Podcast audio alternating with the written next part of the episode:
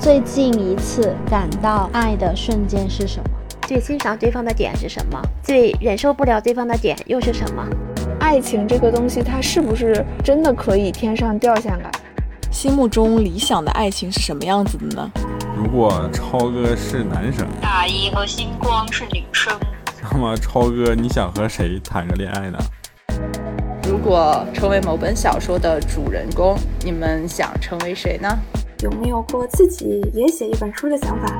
如果有一天，我想问的问题是，今天我想问你，我想问一个，所以我们会时开始怎么看待怎么凑到一起组成这个副业的？欢迎收听本周的文化有限，我是超哥，我是大一，我是星光，许久没见。我们那个终于可以开始录这个两周年特辑了，对，因为假期都出去玩了，没来得及看书，只好拿这个凑了。开玩笑，开玩笑。也不是凑，因为我们恰好到今年十月份这个前后的时间是我们两周年的日子。我们在之前也跟大家特意征集了一波大家的问题，我们做了这一期特辑，想要来三个人在这里回答一下大家的这些问题。然后我们有很有很多朋友响应了我们的这个呃邀请，来也提了很多特别有意思的问题，所以我们也进行了一下归类和筛选，在这儿呢跟大家做一个统一的回复啊。对，很多网友提的问题非常相似啊，这也看出来我们听友都特。特别有缘，就是大家都是一类人，嗯，都是同一类人，所以有同样的困惑或者同样的开心，同样的有趣啊，所以呢，我们就把问题进行稍微的整理。那第一部分呢，我们这一部分先上来，主要是表达感谢，因为好多听友给我们。呃，留言的时候呢，他虽然没有提问题，没有什么具体的问题，主要表达了这个他听两年文化有限之后的一些心情或者一些感想，然后对文化有限表示一些感谢。对于这些朋友呢，我们也感觉特别欣慰啊，就是这些朋友有佐之亚的小帅的小帅，这个是 QQ 邮箱尾号为八七六二的朋友，还有就是叫。灯泡的朋友啊，这个叫灯泡的朋友还说他的愿望是希望早日将文化有限写进我的毕业论文致谢里。哇，这个我们太荣幸了，就是有点承承受不起啊。我们这个派出文化有限的大 EO 来给大家集体回复一下感谢啊，表达一下我们三个对大家的感谢。主要是我们要谢谢大家啊，没有你们就没有我们。对，我们这次收集题目之前，我们有想说，哎呀，到时候挑一挑吧，挑挑几个有意思的问题，我们来回答一下。结果发现大家每个人。发来的问题都特别的真挚，嗯，然后也都很有趣。我们看这些信的时候也都特感动，包括也提到了我们身边的呃我们熟悉的人，我们的爱人啊，都发来了感谢。所以我们觉得那就尽量把这些问题我们都呃或多或少的提到啊，跟大家都在节目里面做一个互动。尤其是像灯泡这个朋友，他还说目前正在成为一个画很多的有趣的女博士而努力奋斗。这是我们以前节目里的一个老梗哈，一会儿我们节目里后面我跟你说会就此问题进行一些回应啊。然后他还感谢了海淀莫妮卡霹雳，说霹雳是大一老师，也是文化有限的宝贝啊，这个的确是没有错啊。啊，那我们在这里就是感谢这三位朋友给我们发来的。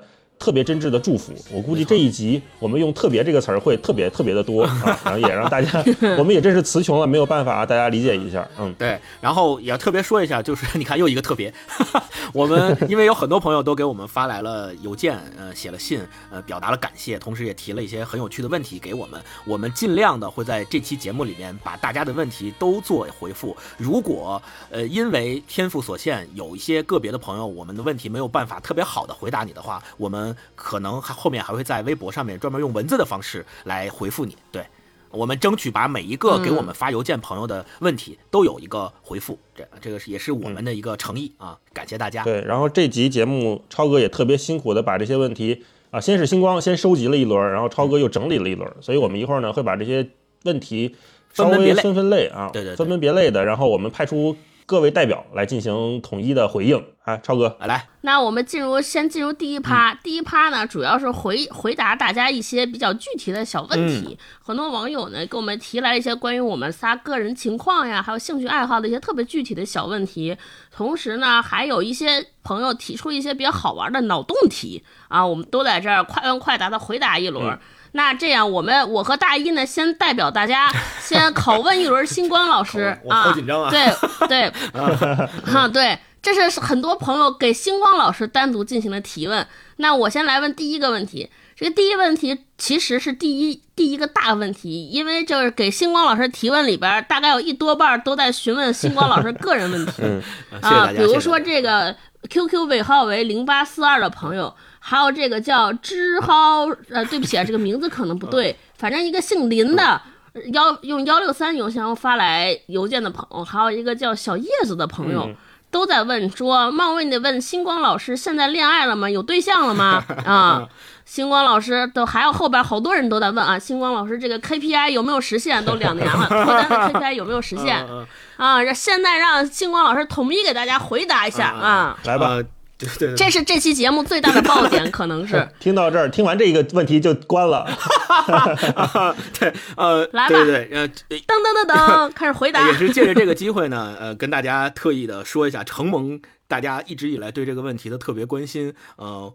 两年以后啊，这个 KPI 大老师跟超哥的这个 KPI 终于完成了，对对，就是我现在已经摆脱这个单身状态，然后已经找到女朋友了。然后简单说一下啊，就是也是因为文化有限这个节目啊，然后跟我的现在的女友结缘啊，然后因为节目里面我大家都知道我们是一个读书节目嘛。所以，所以就是我们和很多出版社的朋友经常会来，呃，找到我们，然后推荐一些好书给我们。所以也是因为这个契机吧，然后认识了现在的女友。然后，呃，之前最开始的时候其实是纯商务往来，就就是就是说那个，哎，能不能呃建立一些联系啊，咱有一些合作呀什么的之类的这种情况。然后后来渐渐的，呃，聊一聊，然后有了一些私人的交往之后，觉得双方的从 B to B 变成了 C to C，懂了，C to B 变成了 C to C，对对对，然后。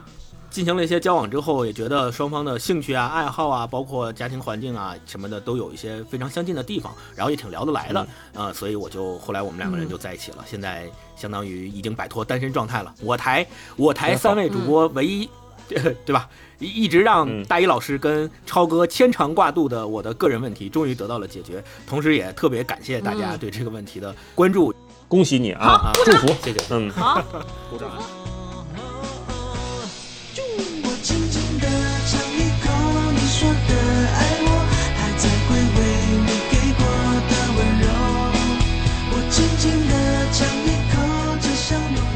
我在这一趴在追问一个很多朋友提问的问题，说。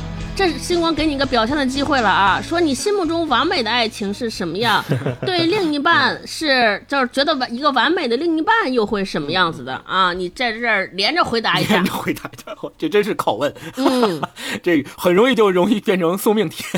我我这个关于心目中完美爱情的样子这个问题，其实呃就在昨天前天吧，前天晚上我还跟我女朋友我们俩还聊到这个事儿了。其实。嗯，说的比较文学一点的话，就是我觉得两个人之间的信任、理解和互相包容是最重要的。呃，如果你们两个人之间有共同语言、有共同爱好，这个是最好的，这个也是能够呃构造一份完美爱情的基础。但是可能有的时候你嗯没有办法一下子或者是特别容易的找到跟你有共同。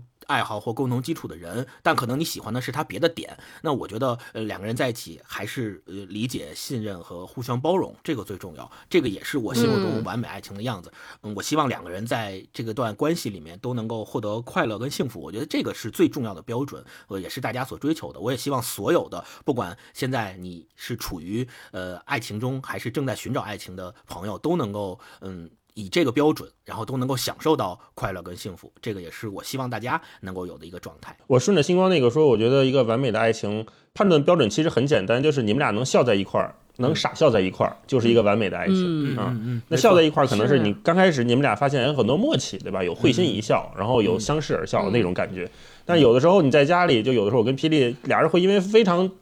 幼稚的一些事情也傻笑在一起，或者就是跟没法跟别人形容的一种做点很傻的事儿，然后也会傻笑，也会特别开心。我觉得那就是一个完美的状态。嗯，好，那大老师替听友问星光老师一个。好，我替大家问一个啊，这个问题是来自于叫我有一枝花这位朋友，他这个问题很针对星光老师的方向啊，就是说，首先他先表表示了一些对我们的祝福啊，谢谢你。呃，他也说，如果脑机接口可以实现，一个人去世前保留了思想的备份，后人将 U 盘插在另外一个栽培人的脑袋上，那原本的人是否会获得永生呢？啊，这是一个热爱科幻的朋友啊，对星光，你觉得嗯，这个问题好难算不算永生啊？这个问题好难，就是如果脑机接口可以实现的话，我专门仔仔细细的思考了一下这个问题。我现在的答案是，我觉得原本逝去的人并不能获得永生，因为那个人他已经逝去了。我们现在认为一个人的逝去是以他的肉体死亡或他的以他的脑死亡为标准的，但如果未来的科幻科呃未来的科技发展到能够保留他的思想，然后换一个呃换到另外一个肉体上，相当于那个人是思想一致，但是呢他的肉体不一样。嗯我觉得作为人类的我们，就最起码对于我来说，我可能没有办法接受。就比如你，我举个例子啊，比如说，嗯，呃，我的爷爷奶奶或我的父母可能呃去世了，离开人世了，那未来用这个科技，我把他们的思想全部复制下来，然后放到另一个新的人身上，哪怕这个人的肉体跟已经逝去的人的肉体一模一样，我觉得我心里面也是有疙瘩的。所以我觉得在我这儿，他们可能并不能获得永生，但对于那个个体而言，我觉得他的思想能够流传下来，能够获得永生。我觉得这从这个意义上讲是永生，但我没有想到他实现这个事儿的意义在哪儿。因为全球如果有六十亿人，假如六十亿人都能够获得这样的永生，那不就就我我我不太我不没有没有想到就是说这个意义在哪儿啊？我不知道这个回答能不能让他满意。那接下来我再替听友问一个啊，这个也是一个 QQ 邮箱发来的邮件，这个 QQ 邮箱的尾号是九九二三。嗯，这位朋友也是在刚开始表达了对我们的感谢啊，我们也特别感谢他，谢谢你。然后接下来他问星光老师这个问题叫，我有一个小小的问题想问一下星光老师，怎么克服自己的纠结，不让自己太焦虑啊？因为他可能是一个会想很多、会焦虑的人，跟我一样希望你给他提供一些建议。那我因为我自己是双鱼座，然后本身也特别焦虑，呃，也不是焦虑，就是特别容易想事情的时候多想。嗯，我后来意识到自己有这个问题之后，我有两个解决办法，我希望能够提供给你，你参考。第一个是，嗯，我在做任何决定之前，不管是二选一还是多选一的决定，我都会尽可能的利用我的能力去收集信息，让我辅助判断这些决策，这是第一步。第二步，当不得不做选择的那一刻到来，也就是 deadline 到来的时候，必须要选一个的时候，就用我截止到那个时候所获得的所有信息去做这个决策，然后一旦呃做了决策，就永不后悔。这这个是这个是我提到的两点，就是第一重要的是尽可能收集信息，第二重要的是永不后悔。这个是这两个问题的关键词。对我希望能够对你有一些帮助。嗯。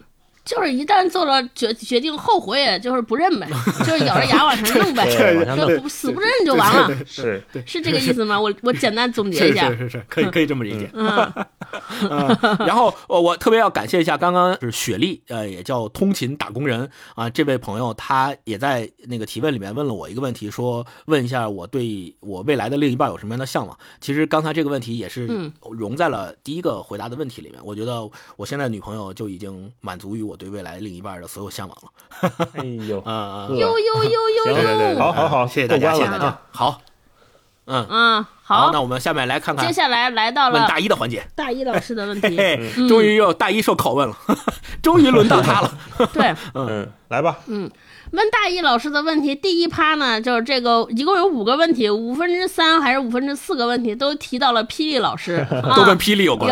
比如说这个 爱丽丝呃的小叫爱丽丝的朋友问，什么时候能让霹雳来一起聊一期啊？然后还有这个也是从幺六三邮箱发来的，叫就刚才那位三 H 号三 N 号的朋友问说，大一老师可以讲讲和霹雳的故事吗？单纯八卦什么都行。然后还有一个叫朱诺下滑杠里，然后尾号幺三九邮箱发来的朋友问说，霹雳老师收集了好多小徽章，你看、嗯、还是懂得了解的非常多，多一看就是霹雳老师的这个朋友粉丝，嗯，关注霹雳老师。对，说哪个徽章会有有意思的经历或故事吗？嗯、啊，哦、这些都是问。代问霹雳老师的大老师，你统一回答一下这些问题啊！统一回答一下关于霹雳老师的问题。呃，我每次录节目的时候，霹雳就在我身边啊。嗯，那他什么时候上来聊一期？他暂时就先不来聊一期了。要不要跟大家打个招呼啊？哦，不打招呼了啊。那他还是有点害羞的啊。他默默的来做我们的支持就好了啊，感谢他。嗯，讲讲和他的故事，单纯八卦什么都行。所以我们俩的事儿，要不然你讲一个收集徽章的故事吧。这样的话，俩问题都回答了是吧？我们俩现在出去玩啊，就会看买两种纪念品，一个是冰箱贴，我们家冰箱上也基本都贴满了。还有呢，就是这个朋友提到的小徽章，这个徽章我们也会去看。我觉得每个地方出去玩的时候，买一点这种小小的纪念品给自己做回忆，其实挺好玩的。有的时候我们俩也会站在这个冰箱前面或者小木板前面，互相的拷问一下，说：“哎，你还记得这个是咱们去哪买的时候，去哪玩的时候买的吗？你还记得这个是什么故事吗？你还记得这个是哪个朋友送的吗？”啊，会是这样。然后呢，也会很多朋友，我们身边的朋友出去玩回来，也会给我们就知道我们俩有这个爱好，也会给我们俩带这些小纪念品，或者是有的品牌的朋友也会给我们送一些这个小徽章什么的。就还是我前面说的，每个人在自己的生活中会有一点点小小的属于你们俩的套路和属于你们俩的节奏，在这个节奏里面，两个人玩的开心就好。我就先回应到这儿吧。嗯。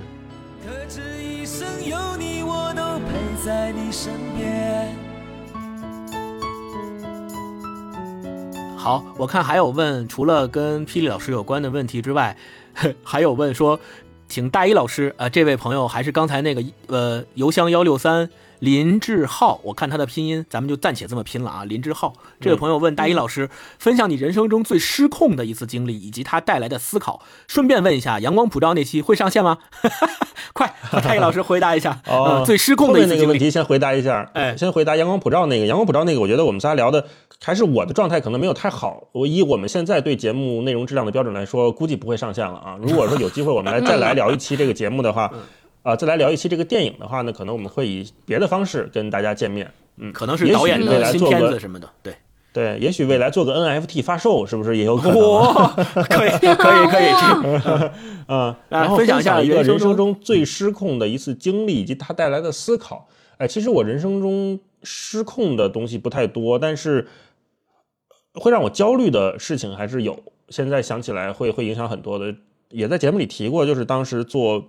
毕业的时候做毕设嘛，那段时间非常焦虑，因为我觉得焦虑就来源于你的失控，这个东西你控制不了它了。你虽然还没有完全产生一个恶果，但是因为它脱离了我能力范围内，所以我会觉得我不知道该如何应对它。那个是我人生中可能最接近失控的一次经历，那也会给我带来很大的痛苦，就是在凌晨失眠呀，然后焦虑呀，啊，甚至。所有的梦境都跟所有的噩梦都跟这个事情有关，甚至影响了自己后来十几年。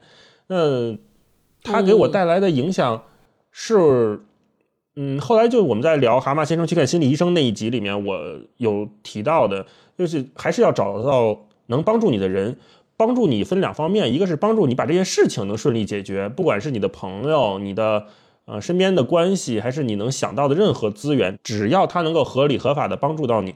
你都应该去向他寻求一些帮助，这是对事情上的推进。另外，在心理上的疏导也是，呃，你可以去寻求一些像心理咨询这样真的专业的人对你的开解。通过那次心理咨询、心理评估之后，我确实对这个问题从内心上、从潜意识里是放下了。从潜意识里放下，我觉得是一个非常非常重要的事情。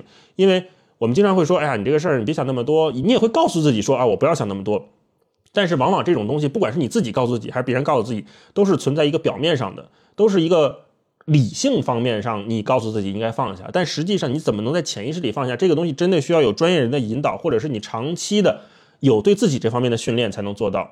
所以，我觉得就是从事儿上找人帮忙把它推进下去，或者找找到一个合理的解决方案。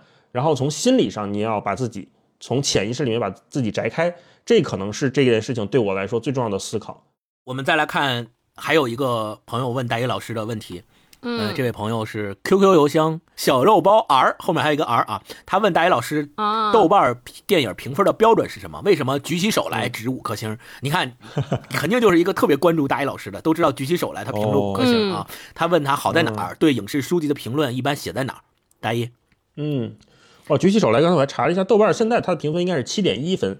所以他这位朋友应该是看了我的豆瓣，可能我当年给了五星，但是我已经有点想不起来我为什么当年给了五星了，可能是因为我确实很喜欢郭达老师在里面演的那个角色，但是我现在想想啊，在在想这个电影的时候，我可能不再会给五星，也是随着我们看认知不断的没错，看的多了，对，你会觉得哦，有些东西它。呃，你见过更好的，你就知道有些东西它可能还是有进步的空间。没错，那豆瓣电影评分的标准，我现在哎，这要说到霹雳，就是我们俩现在看电影基本上一致，就一起看。呃，我我们俩都不会说各自去电影院单独看一部电影，或者是在家单独看一部电影，呃，都是两个人会约着一起看的。然后看完之后，我们俩会一起打分那一起打分呢，有的时候你会发现，哎，因为豆瓣只有五五个档嘛，就是一到五星嘛。但有的时候你觉得，哎，是一个七分片怎么办呢？我们就会给出一个家庭平均分，就是我给四星，他给三星，所以那就是三。家庭平均分就是三点五星。有的时候可能是我觉得特好，可以达到九分，他也觉得哎呀八九分吧。但是呢，给四星又觉得少了点，那就是我给一个五星，他给一个四星，所以看起来可能我手宽一点。四点五星。对对对，举起手来那个电影，当然也有它。绝对优势好的地方，呃，它属于那个时代的一种喜剧。我们现在可能不太会以这种方式去呈现那么严肃的题材了，抗日啦，然后又是农村题材了。你能感觉到那会儿的人是放松的。现在我觉得在看这些题材的时候，我们觉得太都有点过于严肃了。当然，有些问题是很严肃的啊，有些历史问题是不容辩驳的，对就是对，错就是错。但我们的对待这个事情的态度可能。不一定只有一种脸面，我是这么想的啊。那说这个小肉包还有一个问题，就是说对影视书籍的评论一般写在哪里呢？我现在这几年真的很少写评论了，这个观点都留在文化有限里说了，所以来听我们节目就行了。是啊，对对对。在最后再问听友问大一老师一个问题，我觉得这好多听友都在，要么在在节目里边给我们留过言，要么在我们直播的时候也有人问过。我觉得大老师可以在如果觉得合适，可以在节目里做一个统一的回应。我觉得他肯定有自己的考量，那就是你看这位也是邮箱为一一三九 .com，然后叫朱诺里的朋友问说，哎。大老师会弹二胡，那不叫弹，纠正一下叫拉二胡。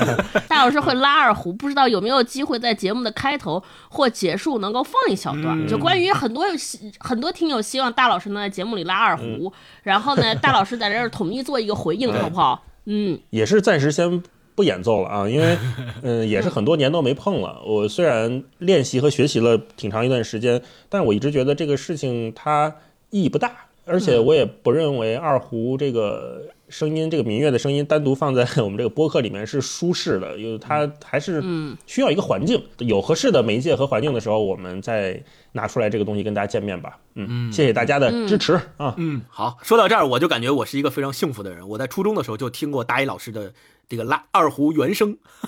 啊，是吗？听过呀，你当时你二胡 live 啊，对，你 live 不是原声，是你当我记得当时是好像呃课文，然后要朗读，然后需要配乐，然后我当时找不到配乐，我就说你给我找一个，因为你比较懂这个嘛，然后你就给了我一个磁带，那个磁带就是你自己拉二胡的时候录下来的，然后我就用的那个配，这么自恋呢？然后然后配了之后，关最关键的是印象特别深刻的是那个课文。呃，配了你给我的那个磁带里面的曲子，读出来之后被语文老师批评了。语文老师觉得我找的那个音乐不好，说说那个你这个都配不上，你怎么能找这首呢？哦，呵，我都不知道，我都完全忘了这事儿。我我还有印象呢，特印象特别深刻。那你回去找那磁带去，那磁带也能 NFT 了。现在，嗯，好，那下面我们来看看大家问超哥的问题啊。嗯，首先首先就是一个。特别有意思的问题，就是幺六三尾号，呃，幺六三邮箱尾号四八四三的朋友问说，为什么超哥要叫超哥而不叫超姐？翻译一下，就是超哥这个名字的由来是怎么来的啊？超哥，嗯。哎，我还那天看这问题，我还想了一下，我想让这个文名字到底从哪儿来？回想一下，好像是就是我去逻辑思维之后，这个名字好像是托托普花开始先叫的。当时这个由来，我在想，应该就是嗯，当时去面试，面试的时候不是一般都会有问一个问题吗？就是你觉得最近做的哪件事情让你觉得特别困难？呃，然后我当时回忆一下，我应该是嗯。呃，之前去给朋友帮忙，呃，去做了一个大型的线下活动，就是有好多明星来什么的。结果那天电线下活动的时候，这个负责安保的负责人好像跟现场什么场地人打架，被警察带走了。然后呢就没有安保，然后我就临时客串了一下安保的头，就是特别像大哥，你知道。然后他们就觉得说我这个一个女的。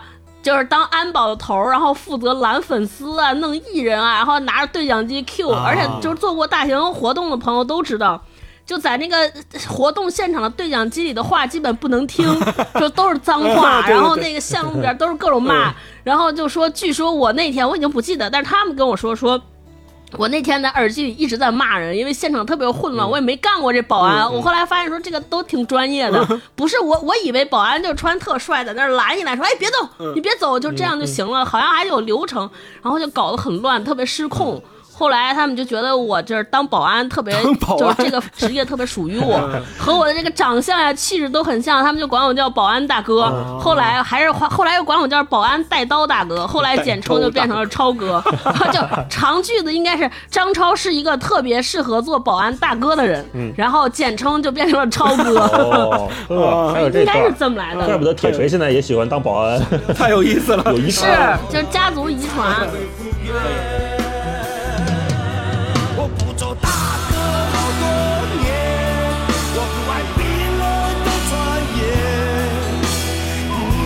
我想念，不要逼我流泪，我后悔翻脸。我不做大哎呀，就我就那天经历过，就是要不然人还经历过，就是经历过那件事之后，我就更加觉得这个三百六十五行，行行出状元，就每个行都有自己的门道，不能轻易看不起任何一个职业。对。第二就觉得当粉丝是个体力活，真的就是要和各种人斗智斗勇，就为了拍 idol 一张照片，太难了，太难了。后来我就对追星这件事儿保持了特别大的理性，以前也挺疯狂的，后来觉得算了，不能给别人添麻烦。下一个问题，下一个问题是幺六三邮箱尾号是零九二三的朋友啊，他问啊，这也是一个。我们都很喜欢的问题啊，他说超哥声音自带幽默感，每次听都觉得在我身边跟我唠嗑，要不要考虑跨界说个脱口秀呢？超哥，嗯，不不不行不行，太难了太难了，我不可能。我就想，我要是就是有一天有幸。收收到了这个效果之类的，让我去参加脱口秀的邀约，这是当然是一个膨胀的想法。我肯定给的回复是不行不行，我可能说一场就退赛了。我我都想着每次看他那些写稿子的花絮，我感觉我应该写一半就崩溃大哭，写不出来，然后当场在节目组里边失控。还有一个问题是追着这个幽默来问的啊，也是这个幺六三邮箱尾号是幺幺零的朋友。他说：“这个风趣幽默的背后，怎样填补内心的空洞？（括弧如果有的话啊，非常体贴。）”他说：“问超哥，你觉得人生有意义吗？该怎么处理时常冒出来想结束一切的想法？”哎呦。空洞或者空虚还是有的，就是我觉得每个人他的状态都会有有这些闪念，他人的状态他都是一个情绪波动和起伏的状态。每个人我相信他都是有一段时间他相对比较低落，然后相对觉得人生就觉得冒出来想法，害害我这活啥呢？图啥呢？何必呢？都可能我反正我经常会有这样的想法。那我我觉得我后来。结束不不是结束不是倒不是结束这一切，就我我后来呃那个用来振奋自己的想法的用来振奋自己的办法，一个呢是就平静平静的接受这段时间，因为你知道这是你人生必经的一个状态，你就让它过去啊，等待它过去。然后第二个事情呢，是我现在看待人生的态度，就是年轻的时候可能经常会说我活在这个世界上应该有点意义，或者呢我作为一个人，作为一个独特的人要做点什么。但是现在我可能不太一样，因为我我觉得人生在我看来，现在觉得它其实就是活着，其实是人生当中一个更相对来说更短暂的状态，就特别像旅游。我觉得大家如果当你有人生不痛快的时候，你就想想你出去十一长假时候出去旅游的时候。你肯定不会希望，就是你在旅途当中肯定也有不愉快，比如特别吵啊，特别挤呀，或者有些景点你去的地方不如想象中的好，不太如意，吃的饭菜不好。那你想结束这个旅程吗？大概一想到要回去上班，可能还是觉得说，那我再玩玩看看啊，肯定比回去上班好。对，所以每次到这种时候，你就把它比成长假，长假旅游，怎么着也还是觉得这个旅旅行着。对吧？比比窝着好，就我觉得就看开了，就把人生当成一个过程，不要当成一个结果。另外呢，我也就是多事儿吧，年龄大了多事儿，想提醒这位朋友，如果你经常会冒出这种想要结束一切、想要结束自己的办法，我建议你去找一下咨询一下专业的人士，因为这个可能你还是需要一些更职业、更专业的帮助或建议，他们会很就这样可能会对你有更有帮助啊，可以去跟专业的心理咨询师聊一聊。炮姐，炮姐来问超哥：假设超哥还是单身，你打算和《Before Midnight》里的 Jesse，这个杀手不太冷里的里昂，泰坦尼克号里的 Jack 中的谁展开一段爱情？哦，这个问题我可以和另一个问题合起来回答。一个叫木北的朋友还问说：如果超哥是男生，大一和星光是女生，那么超哥 你想和谁谈个恋爱呢？要不要现场撩一下？我觉得这个可以一起回答。就我，我不论是男生和女生，可能不会和他们俩任何一位谈恋爱。为什么呢？答案就在下一个题的答案。就是就是这三个人里边选，我肯定是选和这个杀手不太冷里的利昂谈恋爱。哦为什么呢什么呢？因为就我找男朋友的标准就是话少。哦，对，真的就是就是因为我太能说了，我就是像我这种，无论找任何人都可以聊成像这个《Before Midnight》里边 Jesse 这种。嗯就我已经太能说了，我所以我就需要找一个冷酷的、不太爱说话的人，无形的啊就这样，我觉得家里边才能平衡，要不然真的太闹了，脑脑袋都给炸了。你就想我要和大一结婚，或者跟星光结婚，俩人贫死了。就这个家里边，就是结婚了三天哑了，哑了可还行，去一趟海南牙都晒黑了，是 是是是，对，所以对，就我找男朋友，大家都公认嘛。就第一，他肯定得长得好看，我觉得这三个男的长得都挺好看的。第二就是就是话少，话必须少，不能爱说话，就是带说话我不行，嗯。我这次最近不是在跟霹雳在家看《再见爱人》吗？我有时候看张赫，那感觉有会想起勾总，就超哥老公那感觉。啊，就平时话也不多，但是一说话就能说到点儿上，而且特别靠谱，然后特别帅。你觉得哎，什么事情交给他就放心了，会有这种感觉。很喜欢跟勾总在一块玩。嗯，对，然后吵架的时候也是不说话，但是但是回击一句一击毙命，说一句顶说我带着孩子走了。啊，是走了。太棒了，继续。好。好，那我们这一趴问大家也问超哥的问题，就是呃单独问超哥的问题就是这些。然后我们来看下面有朋友更大多数更多的朋友呃问了，同时问了我们三个人很多具体和有趣的小问题。对，快问快答，咱们三个就是每个人题面都念完，然后每个人就快速回答这个问题，好不好？嗯、好。然后一人念一个题面，我先来一个题面啊。这位是从金庙发来邮件的，邮箱尾号是八七零八朋友问的。他说：“如果突然飞来一个新鲜热乎的糖心蛋，老师们觉得把它加在什么上面一起吃最不浪费呢？”哦，大老师先来，糖心蛋和什么吃最不浪费？糖心蛋加在什么上面吃糖心蛋吗？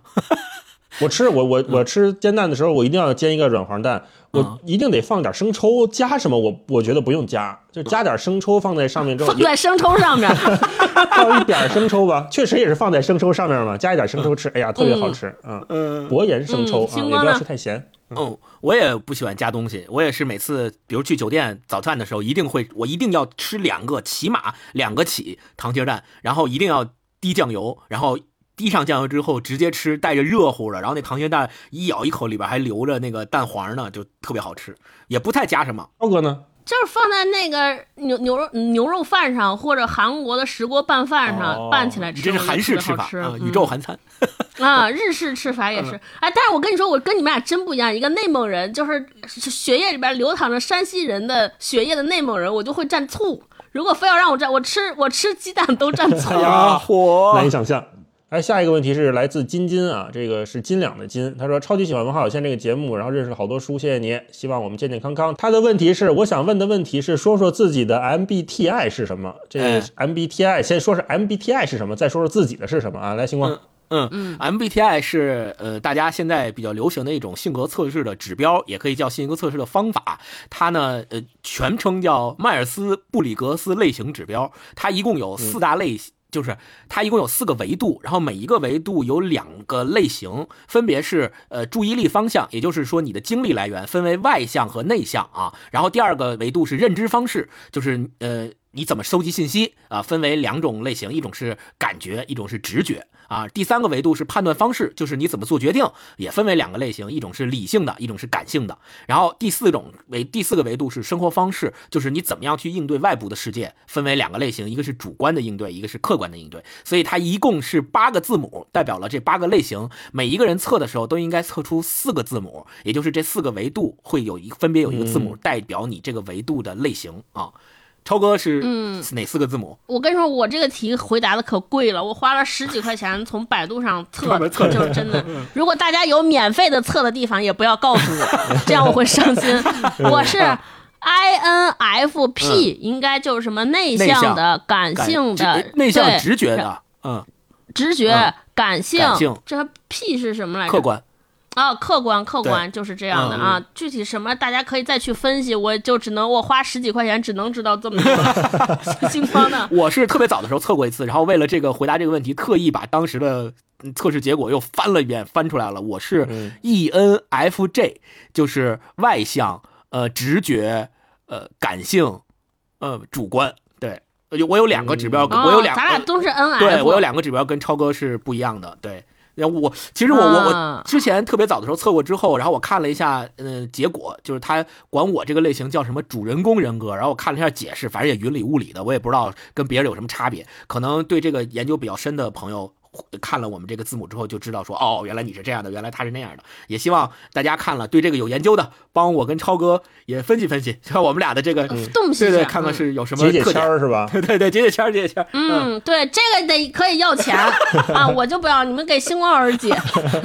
好，那我们来看下一个问题，说，呃，QQ 邮箱尾号八四幺幺，这位朋友问说，让我们分享一下今天的一件正经事儿。他说他今天做的，这位朋友今天做的正经事儿就是早晨起床去菜场看看菜场的老头儿。看老头 我觉得这个正经看老事儿头是正，太正经了，太正经了。嗯，超哥今天的正经事儿是啥？对我今天的正经事儿就录音，对我下午还要干一个正经事儿。幼儿园给我们留了一个作业，说让去让去呃给孩子拍一张登高或者敬老的照片儿，就是敬老。对我登高，我觉得下午的时间也来不及了。如果就是台儿上花坛上算登高，只能拍一个敬老，也没有什么老，只能把我自己当老，拍一张铁锤给我洗脚的照片吧。确实是，对 对说到登高敬老，重阳节快到了，然后大家就是遍插茱萸少一人，人。对对对，大家对，大家也可以哎，我可以，我可以表演遍插茱萸啊！哎呀，你们俩，再给插个花儿。哎呀，你们俩替我解题了，谢谢谢谢谢谢。你看录节目多大一呢？正经。大一今你们天有俩有什么正经正经事儿？事儿？嗯，我今天的正经事，第一件事就是录音了。录完音之后，哎，我们这个节目发的时候是十二号，但是我十一号过生日，所哦以霹雳给我订了蛋糕。今天周日嘛，哦生日快乐生日快乐在家里哎一会儿吃一个小蛋糕，这哎也是我今天的一件正经事儿。哎，太好了，谢谢太好了！哎，生日快乐，生日快乐啊！呃，那个我今天的正经事儿其实跟俩人一样，也是吃蛋糕和登高是吧？呃，不不不不，不是，变叉茱对萸。上上午上午录音，录完音之后，下午可能那个呃，我女朋友可能会来我们家吧，然后一块儿跟我爸妈吃个饭啊，这个是比较正经。哦，也是老正经了嗯 啊，也是敬老哈，一样一样。好，那我们来看下一个，呃，大一说吧。下一个问题啊、下一个是 QQ 邮箱尾号是九五七幺的这位朋友，他说：“问问咱们最近做了什么让自己感到幸福的事儿？还有就是睡前一般会干什么？”超哥，我睡前一般会看看书，嗯越看书睡得越香。这倒是。做了自己让做了什么让自己感到幸福的事儿哦，这不是我做的，嗯是勾总做的。因为勾总那天跟我生气了，嗯然后带着怒一怒之下带着我儿子回回我婆婆家了，回娘家了。给我留下了宝贵的两天时间。嗯哇，这两天真是太幸福，可以每天躺着。嗯，太棒了，久违的清静啊、终于没有人和我说话了。没毛病。嗯，星光呢？嗯，我感到就是我十一的时候，呃，出去玩了一趟嘛，呃，跟我女朋友去那个乌兰布统，内蒙古那边。我刚才录节目之前还跟超哥在聊呢，我说内蒙古是真冷啊，就一到晚上，白天可能还行，有太阳的时候还行，一到晚上，尤其是刮风，再加上下雨，雨夹雪，嚯，那就没法睡了。你必须得有电热毯，没有电热毯根本没法睡。然后早上起来就得加衣服，跟冬天似的，真的是还挺，就是这段旅游的经历还挺挺有意思的啊。我睡前一般就是上上网，然后上上累了就睡了，也不太会干点特别的。上 上网玩手机，冲冲浪是啊，嗯。来，大一老师，我睡前也是看书，我看 Kindle。我之前节目里也经常说嘛，看 Kindle 其实有助于睡眠，因为看手机它那个蓝光还是会影响你，让让那个褪黑素好像会减少分泌，所以越看手机越不困，这是有科学道理的，不是说它纯内容上让你兴奋，它那个光也会影响我们的睡眠质量。所以每次睡觉之前，我都会看书，看个十五分钟到四五十分钟都不等，看状态啊。主要是看书的内容。对，看书你要是的内容看教魂儿，应该是十分钟就睡着了；看小说估计到四十分钟。对，要是看海边的房间，可能能看久一点。最近做了什么让自己感到幸福的事儿？最近我出了个差，前两天去上海，我觉得还挺开心的。是我们要跟一个就公司的一个项目，要跟一个奢侈品品牌录一个播客。我没在里面录啊，我是制作人，在现场。所以在现场我也看到了一个，呃，这次我们邀请的是建崔，就是那个 Call Me FM 的主理人，他邀他跟几位明星艺人对谈，然后其中就有欧阳靖。啊，我现场看到欧阳靖，还有几位《披荆斩棘的哥哥》里面的几位哥哥啊，都是搞音乐的来聊天，我觉得还挺幸福的，因为我很喜欢在这种幕后的时候看大家怎么做工。然后这几天我又在剪他们的这个节目，呃，过几天可能会在我们公司的平台上上线，看到不同人在录播课时候那个专业的状态，我自己有学习到很多。就是建崔老师，他是一个非常非常资深的音乐人，并且他也自己写过书、翻译过东西。然后我这次去他们家，他有一整个家的黑胶唱片。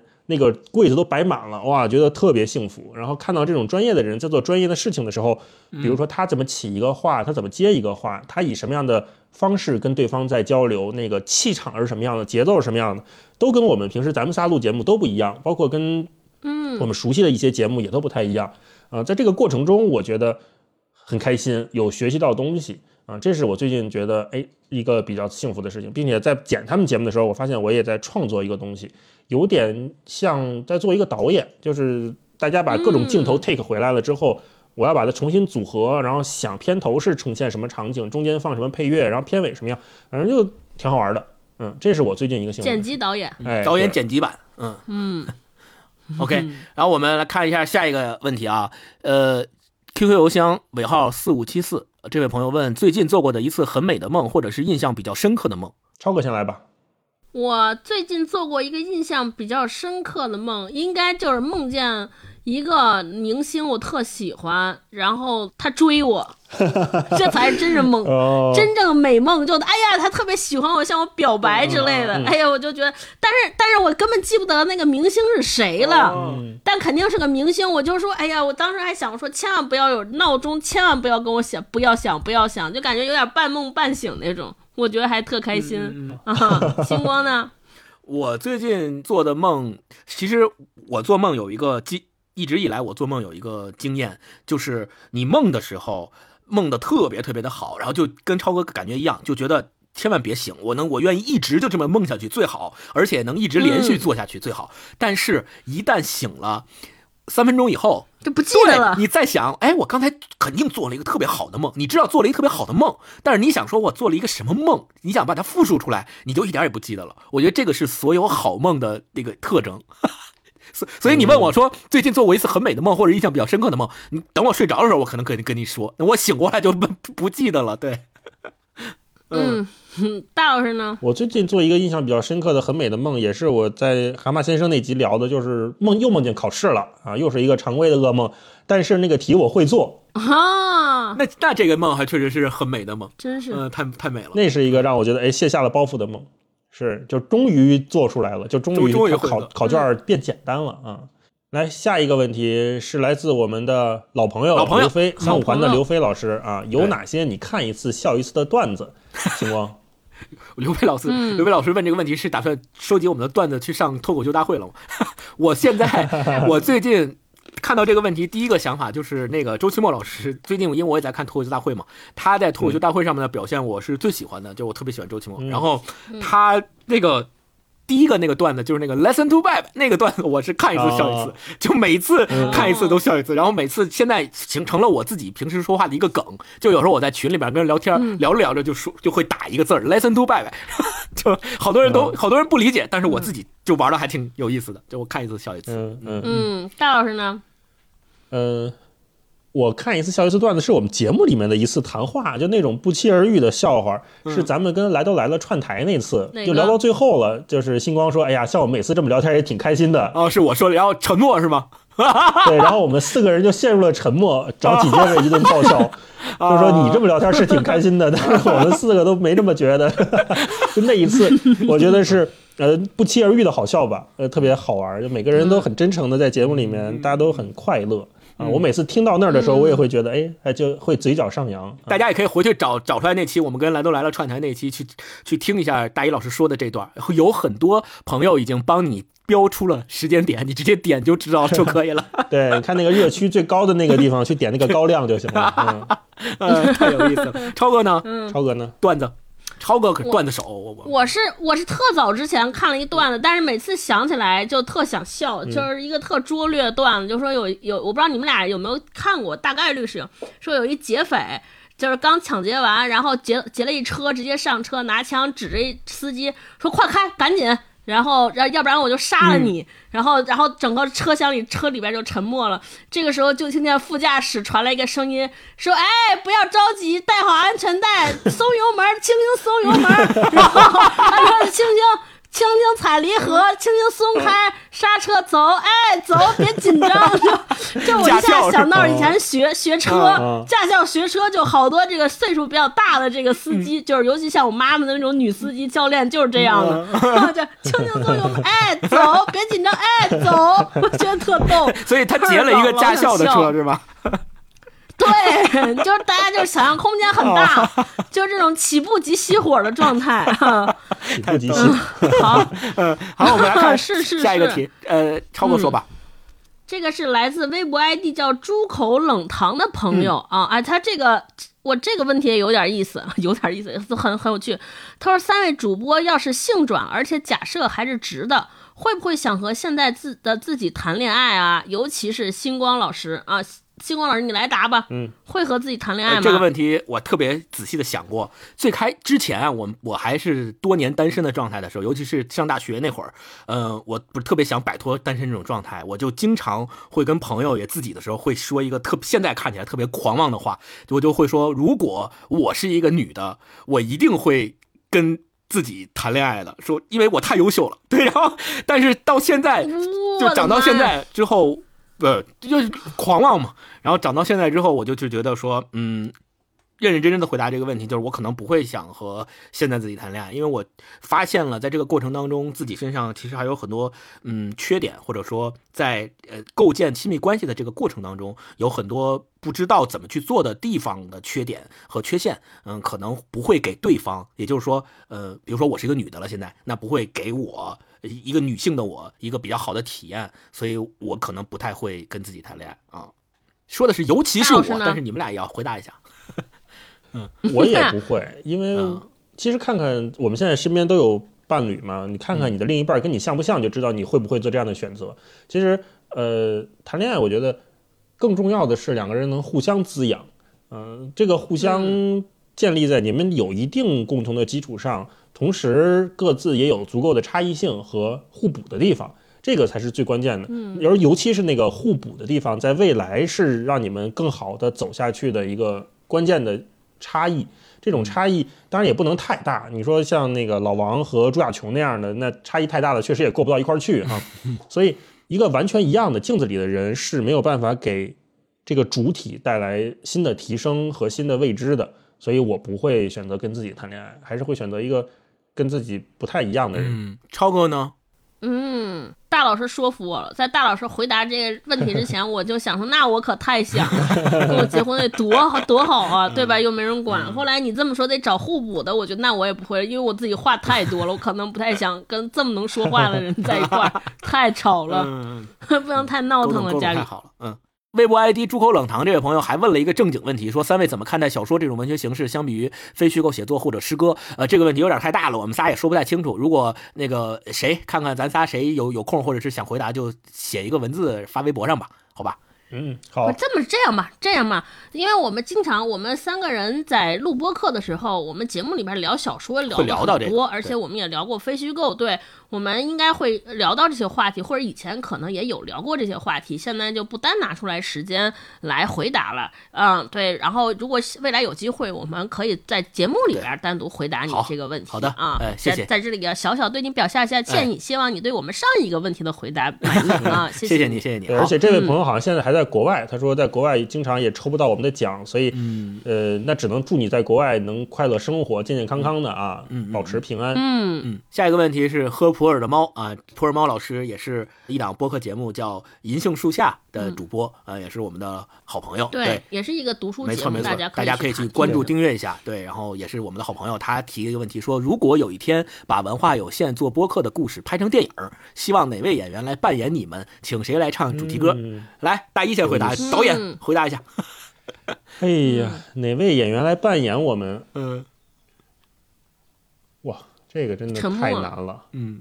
我我觉得就唱主题歌，我先想想，就请一个我最喜欢的，就请周杰伦吧。啊，那这个歌起码是 MV 能红啊。可以可以一致通过，我也认为周杰伦合适啊。但是我觉得请哪位演员来扮，我觉得咱仨如果有空就自己扮自己就行了，不用请了，省钱嘛。嗯，对吧超哥呢？超哥会觉得想请谁来演吗？我我就想请一个漂亮的女明星演我，热巴，热巴啊，就这种就是越好看越好嘛，对，什么对，就是就是特别好看的，嗯，就是热巴，可以，安安吉丽娜 baby，就是希望演 就是这种只只有好看，嗯。徒有好看，什么都没有的人来演我，我就希望让大家知道我是这样的人，我的人生就是想成为一个只有好看的人，只有一副好皮囊的人是吧？哦，对超哥说完，我想到了两个人，一个是张国立，一个是葛优。嚯，这俩人差距还是有点大呀，跟跟热巴可能就搭不了一块儿了，差着辈儿呢。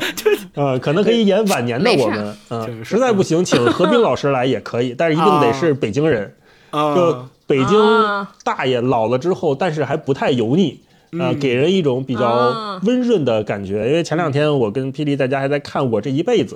嗯，是张国立导演的，他张国立和李成儒还有何冰他们演的民国老舍的那个戏嘛，我就觉得哎呀，这几个人在一起演戏真的太舒服了，而且张国立长得有点像我爸，就每次我看张国立的时候，我都会觉得特亲切。星光是不是就有点那意思？是有一点，有一点，而且说话那感觉我也感觉有点，有点那感觉，就是说话那个味道、节奏，或者其实这个问题换一个方向，就是说，当你投射一个。公众人物，你希望自己更像谁？不管是老了，或者是年轻的时候，你更像谁？我觉得，如果我老能老成现在葛优或者是张国立那个状态，我就是对他们荧幕形象，我还是挺满意的。嗯，对。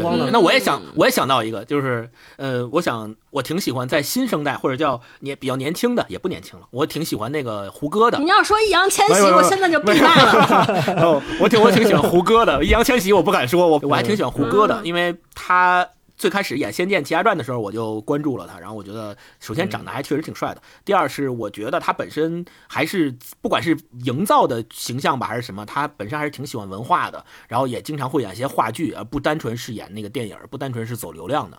对，所以我还是对他挺挺看好的，嗯，挺欣赏他的。我看了他那个《南方车站的聚会》，我还挺喜欢。嗯嗯嗯，就是因为嗯。因为好多就是演那个流量的明星啊，他们在电视、电影、电视剧上成名之后，其实就不太去什么，就是话剧舞台上面去打磨自己的演技了。话剧是肯定现场艺术嘛，特别需要演技。但是胡歌还特别主动的去跟赖声川啊什么的合作，然后去演话剧。我觉得这一点哈，我还是比较欣赏他的。对，下一个问题是来自发愤图强这位朋友啊，他说脑洞题：三位老师魂穿成了其他人，如何安排自己接下来的人生？哎，他这个设定有意思。他说：“大一是一个有抄袭史的投机畅销书作家。哎，这是那谁嘛？啊，超哥啊，刚获得国际影后，魂穿后的自己毫无演技。嚯，这不是刚才这个问题吗？对，接上了。咱们听友都好了解我们。星光 刚刚入狱的杀猪盘诈骗犯，有期徒刑三年啊，这还在里头耗子里关着呢。哎，这个太有意思了。来，超哥先来吧。刚刚获得国际影后，浑春后发现自己毫无演技，如何安排自己？你会怎么安排接下来的人生？那就是毫无毫无悬念就退休躺着。就是想一个名声，就是可能就是对外说说我在影视上，我在这个演技上已经找不到什么新的挑战了。但是因为这些年常每天扑在剧组里边，忽略了对家人的关心和照顾，身体也有些问题，所以接下来希望能够充盈一下自己的内心，就是出去旅旅游，走几个比较大的城市，然后度过一下这一 生。对对对。对对 对对对，你看就是躺着，这已经都已经拟好了之后的这发言稿、新闻稿都已经写好了。做好完全的准备了，嗯，我替超哥想了一个，你可以现在就猛接广告，因为广告不需要演技，但是挣得多。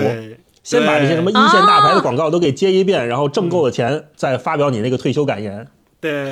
哦，哎，我还可以，我还可以干直播呢。哦，对对对，直播带货嘛。喊麦啊，是。家人们走一波。一定记得那个把税交够了啊。嗯，前车之鉴。对对对，嗯哎，就是星光这个问题，我有点看不明白。他说有期徒刑三年，那怎么度过呢？在在监狱里边呗。对呀。哦，你可以，如果你被关在朝刊，可以替大家去看看那谁。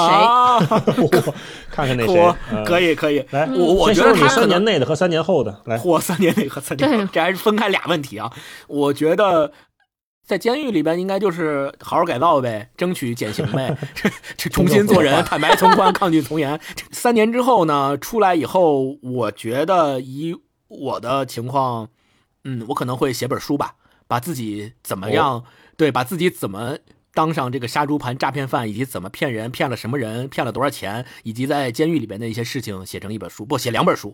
第一本书是写怎么骗人的，那你这得知识付费录成课呀。就把我想干的活干了，你真是。第一第一本是写怎么杀猪盘骗人，第二本是写在监狱里的那些事儿。对，然后我就可以靠这两本书的这个，虽然版税不不多吧，这东可能可能可以东山再起啊。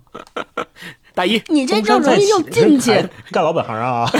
这呃，对，刚超哥说可能容易再进去，反正就写两本书啊，出狱之后写两本书，在监狱里好好服刑、啊。大一，作为一个有抄袭史的投机畅销书作家，你如何安排自己接下来的人生？这还是三个 title，一个有抄袭史，一个是投机，还是个畅销书作家。嗯，已经有人真实生活中替你写写走走好对，真实生活中呢，这个人可以去综艺节目当导师，对吧？可以拍电影。是，但是我估计我没这个脸。我要是有抄袭史的话，还是我觉得这事还挺严重的。我首先得先跟人道歉吧，就把这个版税都捐了，对吧？这这也是现实生生活里面基金，现实生活里面这个会选择的路径，嗯，就搞知识付费吧。我觉得再去骗骗别人去，啊、因为既然是有抄袭史，然后并且能把这东西做畅销了，肯定是知道一些时代的怎么抓住时代的小脉搏，对吧？那我怎么能最大限度的戳中这这群人？那这群人什么样，我可能知道。但是如果我换个形式再去戳他们，是不是也能戳中呢？而且也有一些不良资本，也许会觉得，哎，这个人虽然他有抄袭史，但是他有手艺，他这个人品虽然不行，但是他能力强，对吧？那也许这些不良资本还是会青睐我一下，我再去这里边找找工作吧。大概是这么这么样。嗯，我写书，你可以拍个电影吧，对吧？好多人拍个什么《大时代》之类的这种的。我抄袭你的书 啊，把它做成畅销书，不，那就那那就不是，那就不叫抄袭了。然后让超哥来演，哎，咱他就闭环了，哎，闭环了，闭环了，太棒了，演技太棒了，也那就得不需要演技，哎，太棒了！哇，这个问题提的，这发愤图强，这位朋友给我们提的问题真是绝了，太好了啊！好，好，谢谢他啊！我们来看下一个问题，超哥说吧。花花说，如果两个人，花花也是我们的好朋友啊，是是也不知道是不是那个花花，可能是吧。嗯，如果两个人去吃饭，只能点一个菜，你们会点什么？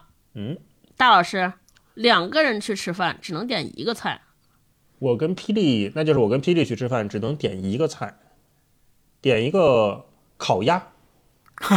那不是菜，嗯，那怎么不是菜？怎么不是菜？里边有葱。呃，霹雳不吃葱，卷葱的部分给我来，然后呢，我们俩可以一块儿分这个鸭子。一般我们俩吃一只鸭子，可能吃的差不多啊，稍微多一点点。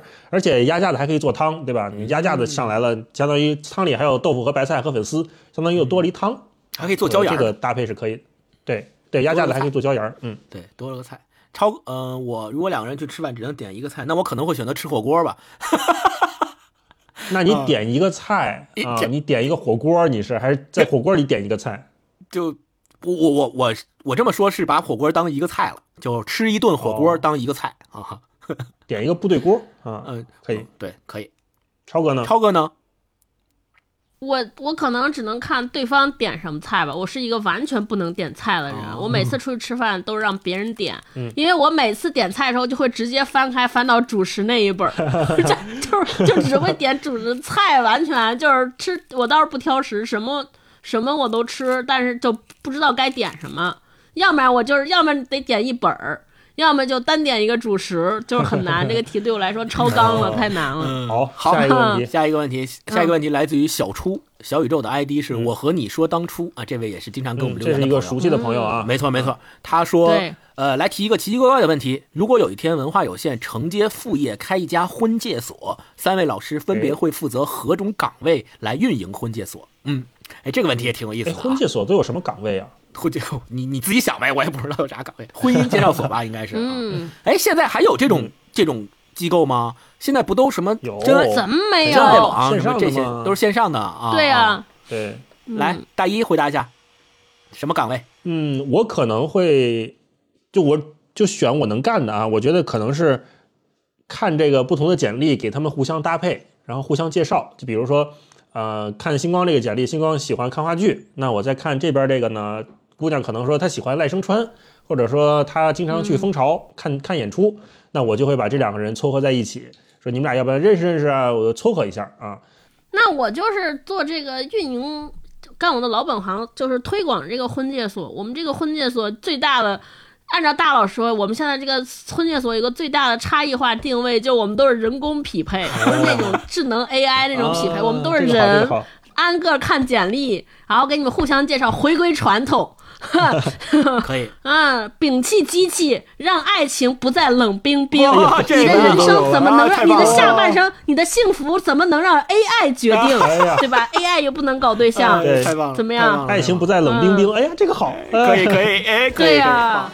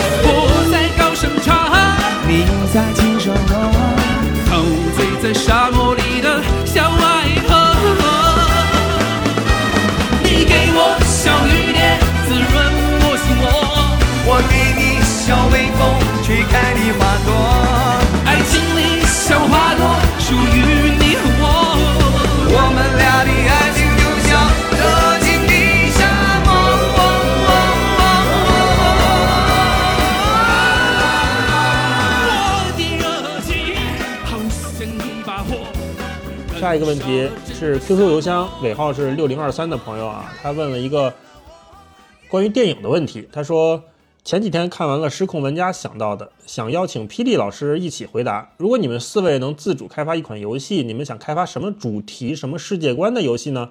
以及如果游戏中有一个 NPC 代表自己，你会选择设计一个什么样的 NPC？包括他的外貌、性格、兴趣爱好等等。嗯。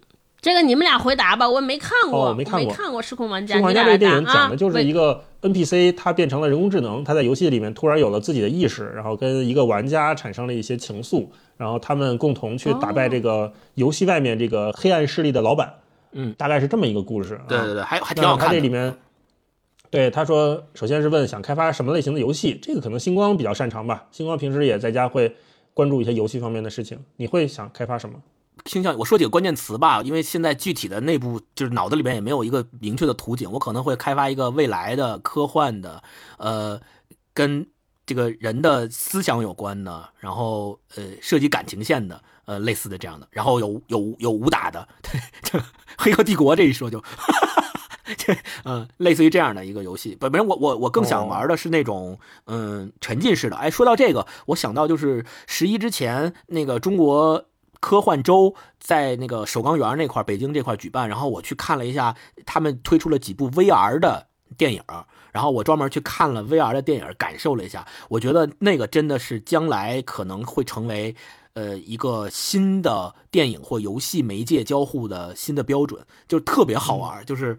它它那里边就有一个类似一个游戏，你戴一个眼镜，然后进去以后，它给你营造了一个一个迷宫，然后你在那个迷宫里边做解各种谜题，然后按照它的这个指示去走各种房间。但实际上就是外面人，我在玩的时候，我戴眼镜玩的时候，外面那个工作人员给我拍照，然后我玩完之后，我自己看自己拍下来的那个照片和视频，我觉得像一个傻子，就是戴自己戴一个那眼镜，然后拿着那手柄在那互相也不知道在干嘛，胡变灰。但实际上我自己在体验的时候，是真的非常沉浸，并且我就把那个。当做是真的，对，所谓 VR 嘛，所以我觉得这个还是挺有意思的。可能我会开发一个结合这个的。嗯，刚才你们说的时候，星光说的，我想他想开发一个游戏，就是虚拟做播客，虚拟做播客，虚拟做自媒体吧，虚拟自媒体，虚拟做自媒体，就是把所有的环节，想选题，请嘉宾，然后这个想文章题目，然后聊天的时候就让选说这个嘉宾就是不想说话。这个嘉宾对你提的问题不感兴趣怎么办？就是做各种选择，嗯嗯，感受一下做自媒体的快乐。因为因为现在好多人觉得做自媒体这个事儿还挺简单的，就说哎，那是不是就就有张嘴啊，或者说是不是说我能写几个字儿啊就能做这个？其实没有我们想象，没有大家想象中的那么简单。我就特别想来一个，而且就专门设置一个拉广告环节，就是广告商给你提无数的要求，然后如何你能满足他们？嗯，对，像那个什么虚拟大亨什么那样的游戏似的哈。对，然后持续三天，持续三天不上线就掉粉儿，呃 持续一周不更新就就下线了。哦，这压力好大。对，持续一周，持续一周不更新之后，你就段位又下降三个，哦就是闯关又回旋了。游戏化，设计一个游戏化的体验。嗯嗯，大老师回答一个。我想开发一个恐怖游戏，就像《生化危机》那样，嗯生化危机二》哦最开始那种让我觉得非常惊艳的游戏。可能那个场景不大，它就是在一个房子里面，或者是在一个城堡里面，主人公在里面解谜，然后里面有怪物，然后有各种各样的怪物。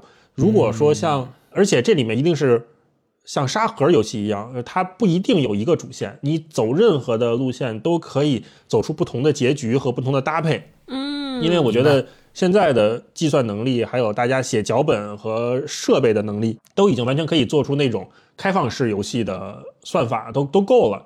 所以里面可能它会根据你的，比如说刚开始填一些问卷，或者是对你的了解，它给你设计一个针对你的最恐怖的游戏。可能对于我来说，这里面全是考题，啊 全是考试，全是考场，全是卷子。那可能对于有些人来说，它里面可能就是全是虫子，对吧？它能把人内心最阴暗的那个最恐惧的东西调动出来，然后让你再配上嗯星光说的那个 VR 或者是 AR 的那种虚拟现实的技术，让你在里面沉浸。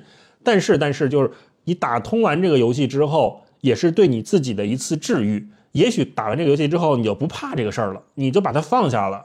就是物极必反，或者是它最终有一个为你的解释，告诉你你为什么会这样，你这样的选择代表了什么。嗯我想做这么一个东西。心理治疗类还可以起到这个作用。嗯，对，然后他不是还有一个吗？说你在里面会当哪种 NPC？我在里面就像当一个不露脸的，但是有名字的 NPC。就是玩那种生化危机的游戏，经常会有各种信件或者是日记。我我希望是一个我作为写这个信件或者留下这份文档的一个人在里面出现，就是这个名字在这儿，但是它没有一个真实的样子。我觉得那样挺酷的。由于游戏里戴戴那个面具的那种是吧？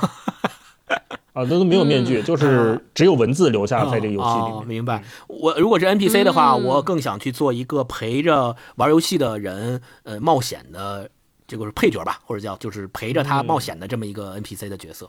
就是嗯，可能最后会牺牲，或者是最后会反转，比如说什么黑化了之类的，不管是什么吧，反正我希望能够陪着主角一起去冒险啊。嗯，这还挺浪漫的。嗯，超哥有想过当什么 NPC 吗？可以躺着不动，就只裁判别人赢了或者输了的尸体，尸体，尸体。哎，没有大 boss 之类的吗？说啊，你们不行，你们太这才来呀，等你们。最后的命运一定肯定是躺着是吧？等等，对，等到你们都找到我的时候，我说我不结束了，交给你们，你们不就要我的帝国吗？给你们，给你们。根本不用打这大 boss，根本直接对对，不要。打了，没有意思 嗯啊！最后这些人疯了，说这个游戏让我们闯了那么多关找终极 BOSS，没想到这个终极 BOSS 是这样找我干什么？都给你们，要什么给你们，我 太喜欢了。OK，好，太有意思了。好，我们看下一个问题嗯。呃，超哥好，，下一个问题是伊万说，如果你们可以选择成为某本小说的主人公，你们想成为谁呢？为什么？你们俩想过吗？大一，我觉得这个年轻时候都会有这样的幻想。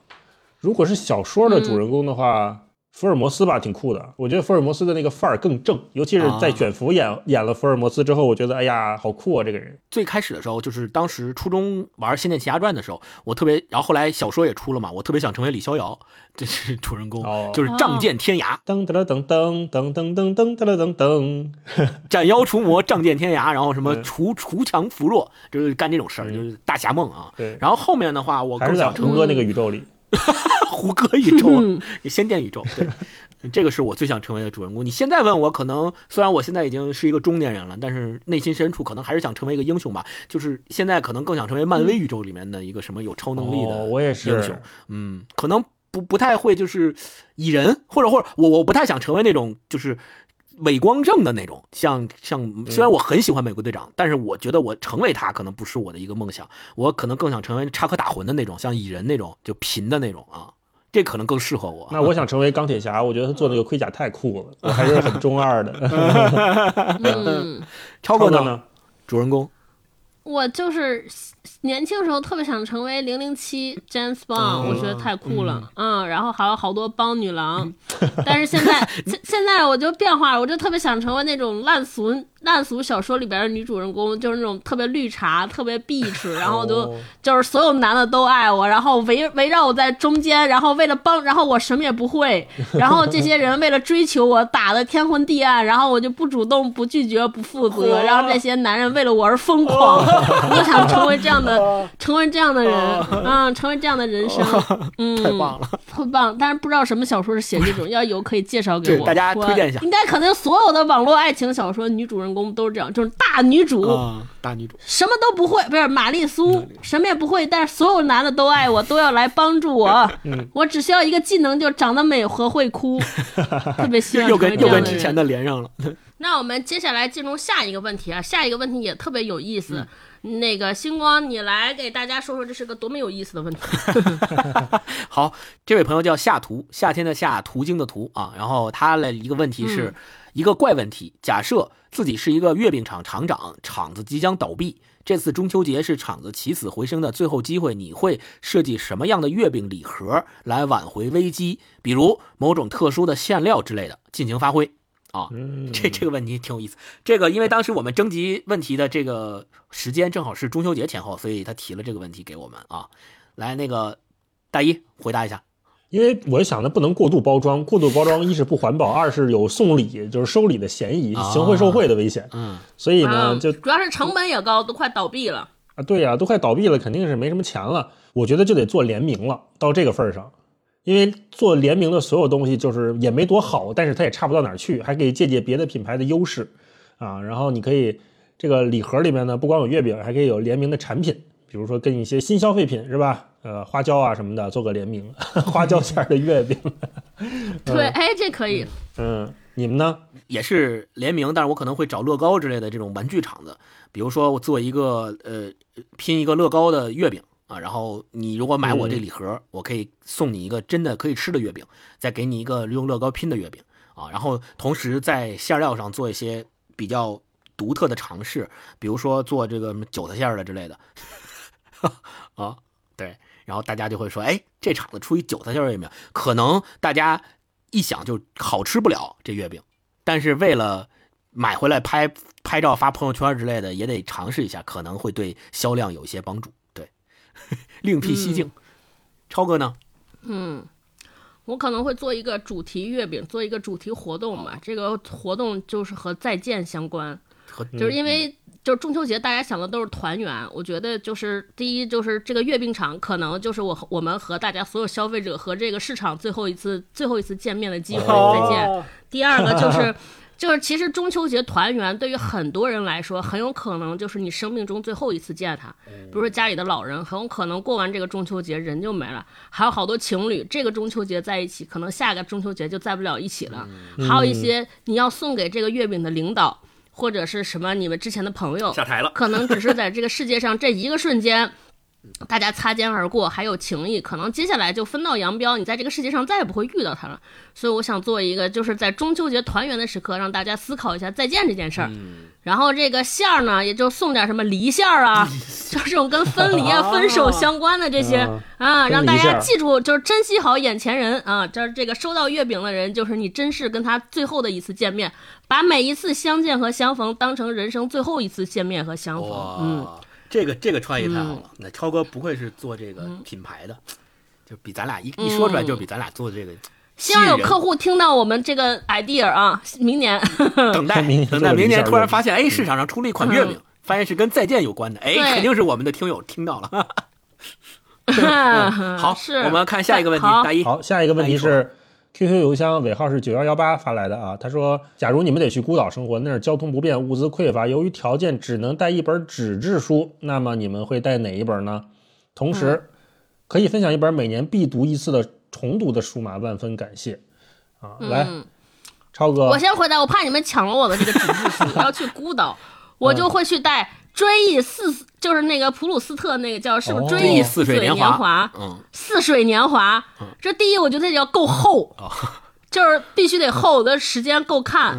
嗯第二件事情呢，我觉得《追忆似水年华》我没有看完过，我只翻过一些片段章节。我觉得第他写的就是人世间的那种细节，嗯包括对于这种就是他特别写的是一些日常琐碎的那种，因为意识流嘛这种描写。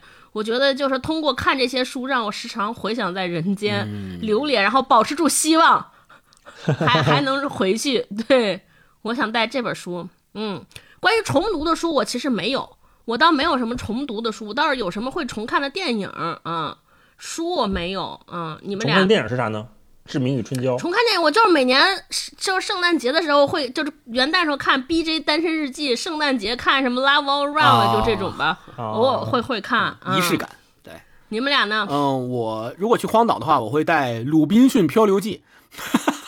哦，对，这个其实 触景生情呃目的跟触景生情目的跟超哥是差不多的目的，但是我们两个的方向实现这个目的的方向不一样。超哥是追忆似水年华，享受就是通过回忆以往的生活保持希望；我是看《鲁滨逊漂流记》，呃，通过这个从里边还能借可能还可以借鉴一些生活技巧和生存方式，然后让我能够生活小窍门。对对，让我嗯能够更长远、更长久的在荒岛上生存下去，并且保持希望。你看鲁滨逊，他在荒岛上生存了十几年，最终还是回去了。那我这对吧？呃也可以坚持一下。对，然后呃我每年会必读一次的书，嗯，现在想的就是漫画《灌篮高手》，我可能每年都会重新看一遍。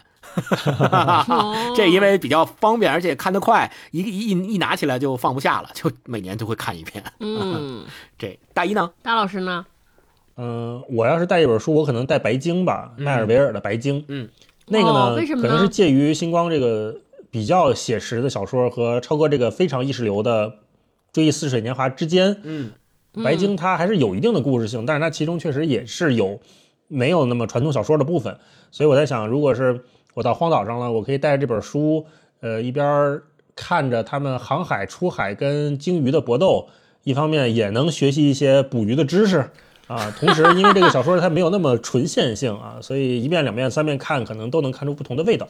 这是我啊，觉得可以带着走的书，而且那书挺厚的，能看 且看的。且看啊，嗯，那嗯，每每年会重读一次的书，嗯，对，每年我其实都会重新看看《三体》，因为《三体》非常长嘛，三部曲。我每次如果是拿出一段时间，我是垫着看，那个垫就是垫脚的垫。平时比如说咱们要读某本书了，我可能在看，然后放松的时候我再翻翻《三体》，呃，我会这么看。而且每次看的时候也会有新的不一样的想象，还感觉挺好的。而且最近我在听一个叫五七八广播的一个播客，就是他们几个也是北京的哥们儿在那儿讲《三体》的故事。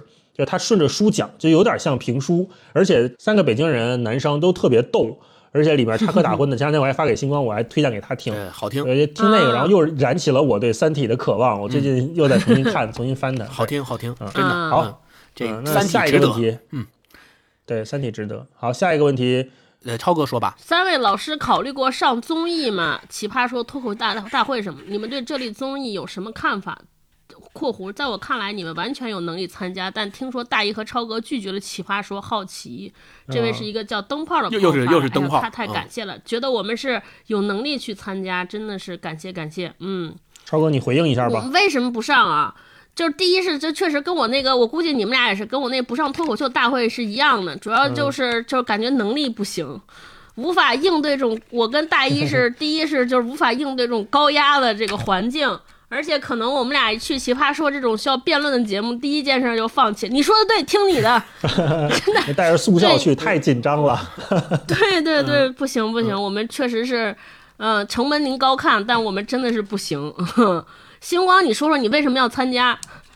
星光是我们这里边最勇敢、最有勇气的去参加了。远的一位，对对，最远的就是海选被淘汰了，而且是线上辩论环节就被淘汰了。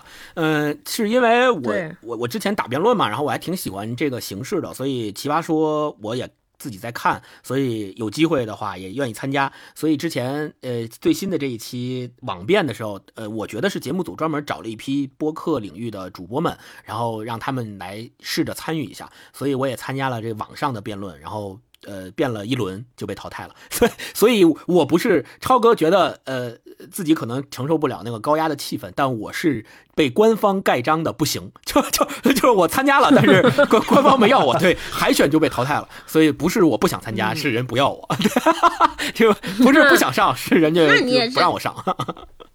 精神可嘉。然后关于还他还有一个问题，我们对综艺怎么看？我觉得就是我们当时特别早之前第八期节目吧，录了一个关于我们看奇葩说的一些想法啊，叫我们的话越来越不值钱了嘛。如果你有兴趣，可以听一听我们一些我们当当时对奇葩说这个节目是怎么思考的，可能不是很成熟，只是代表我们的片面的一家自己的感受啊。如果说的不对，也敬请包涵。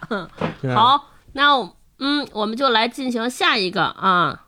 是这样的啊，这个有四个朋友给我们提了关于瞬间的想法的这一类的问题，我们把它综合起来一起回答。呃，歇歇提的是，呃，你们的人生中觉得大家都是普通人的时刻是什么时候？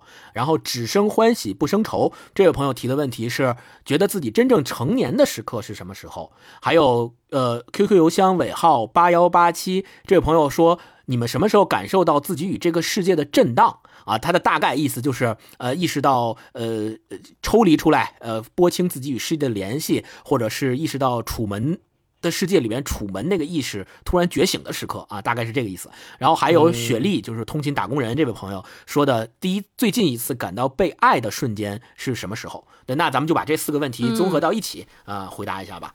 嗯，大一。就是这瞬间，我再回顾一下，就是感觉自己是普通人，感觉自己真正成年，感觉到自己与世界的震荡，还有自己被爱的最近被爱的时刻。嗯嗯嗯，这几个问题都非常好啊。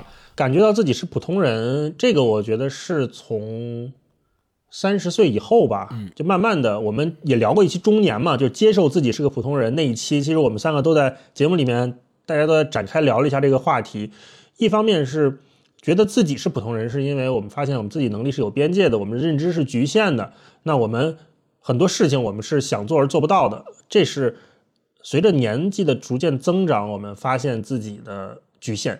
另外呢，说不再神化一个人，或者认识到人有自己的局限，这个也是当你越来越了解一个人，不管是以前看到的公众人物，或者是你身边的人，或者是某个明星啊。当你越接近他，你越了解他的时候，你会越发现他也是一个普通人。我觉得这个认知的关系是非常好的，就是你当有这个感受之后，我们不再会把很多我们想象中的枷锁放在自己或者别人身上。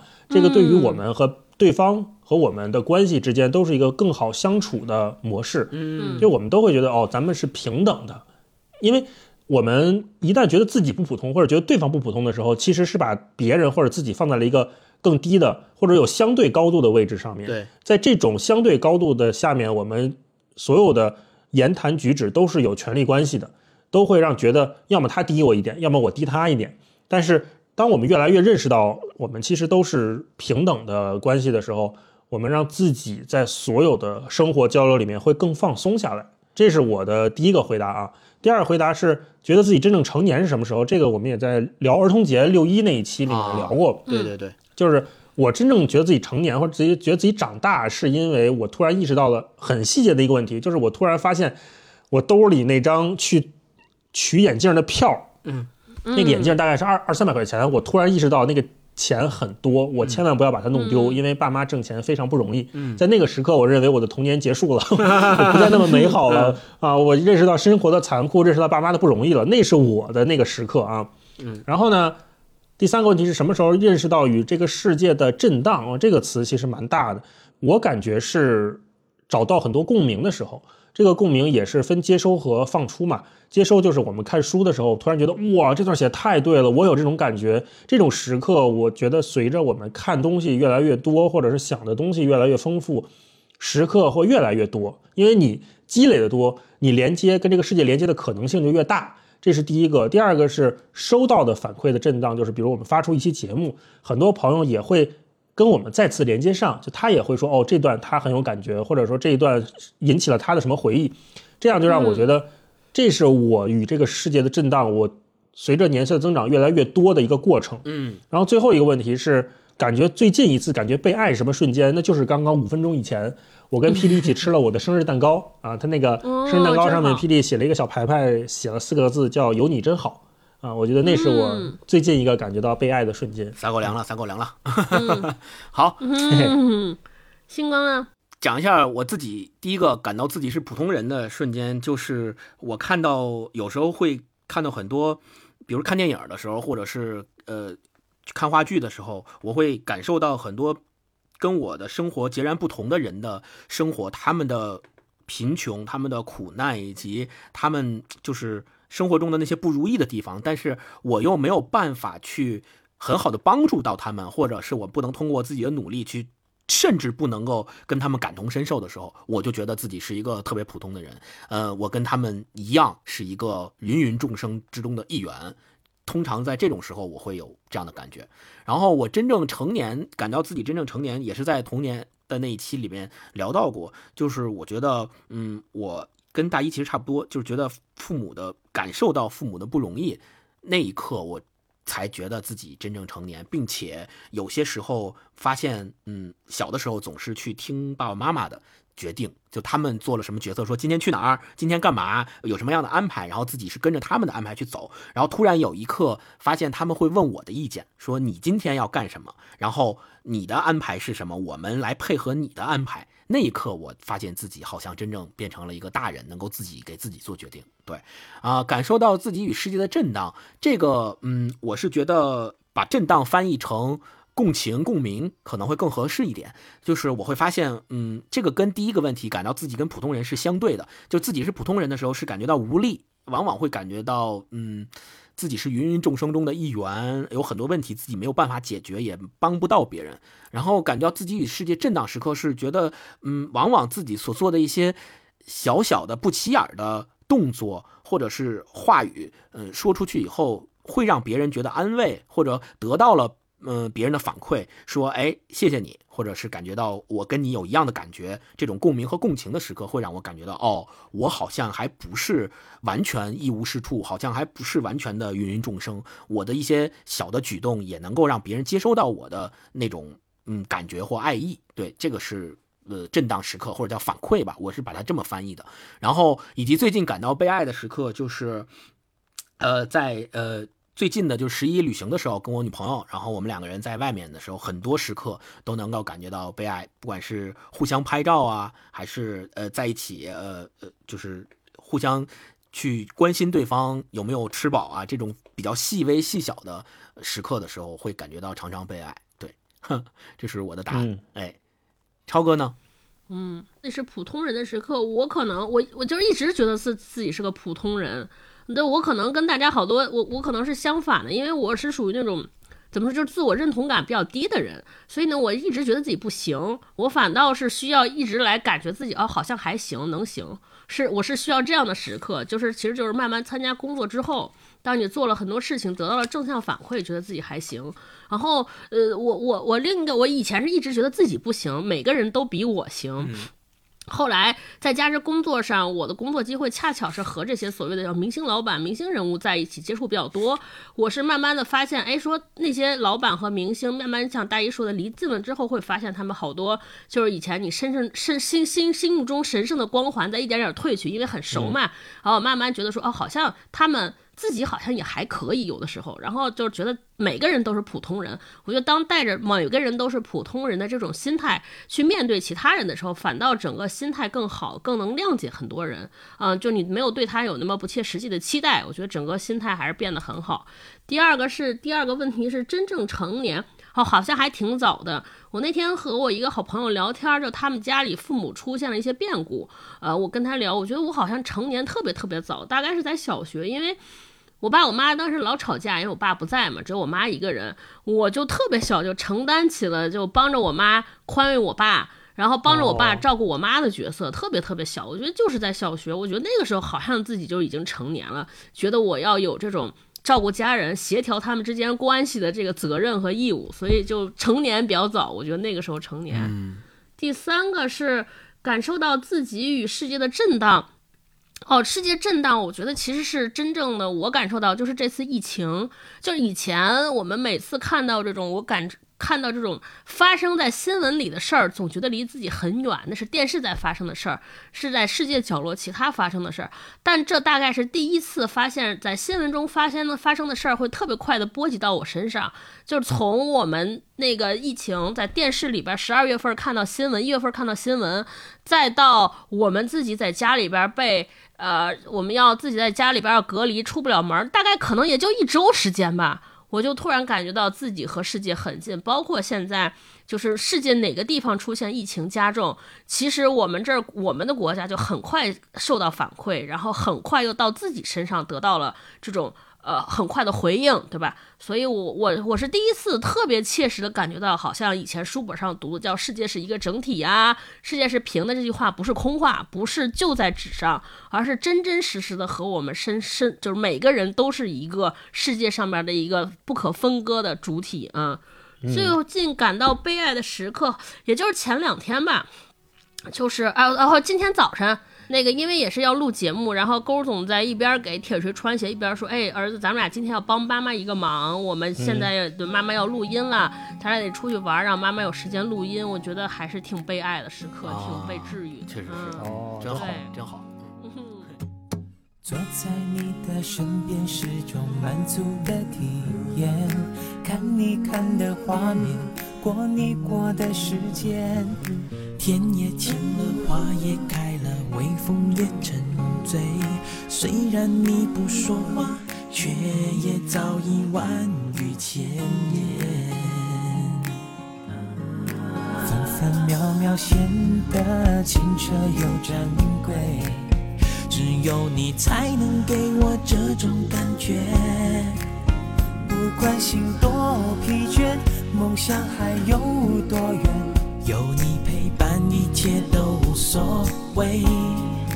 我要陪你擦拭每个昨天，相片日记书签，有暖意慢慢浮现。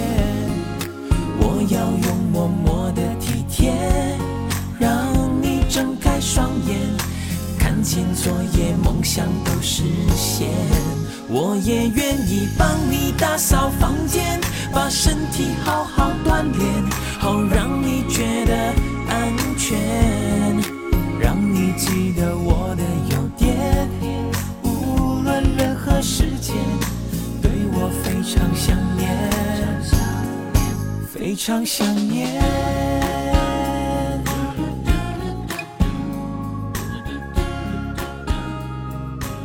那我们看看下面的问题啊。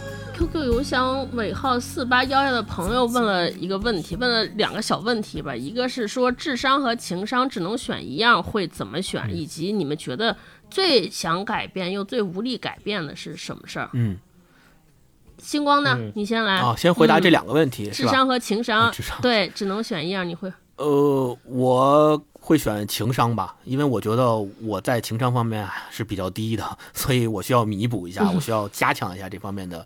呃，加强一下情商方面的锻炼，所以我可能会更选情商，因为我觉得智商其实大家都差不多，谁也没有说谁智商比谁高多少，所以更多的可能是在交往过程当中的情商更能决定嗯关系，或者叫更能决定大家之间是否能够更喜欢对方，或者是合作更加顺利，所以我会选择情商，这是第一个问题。第二个问题，最想改变又最无力改变的是什么？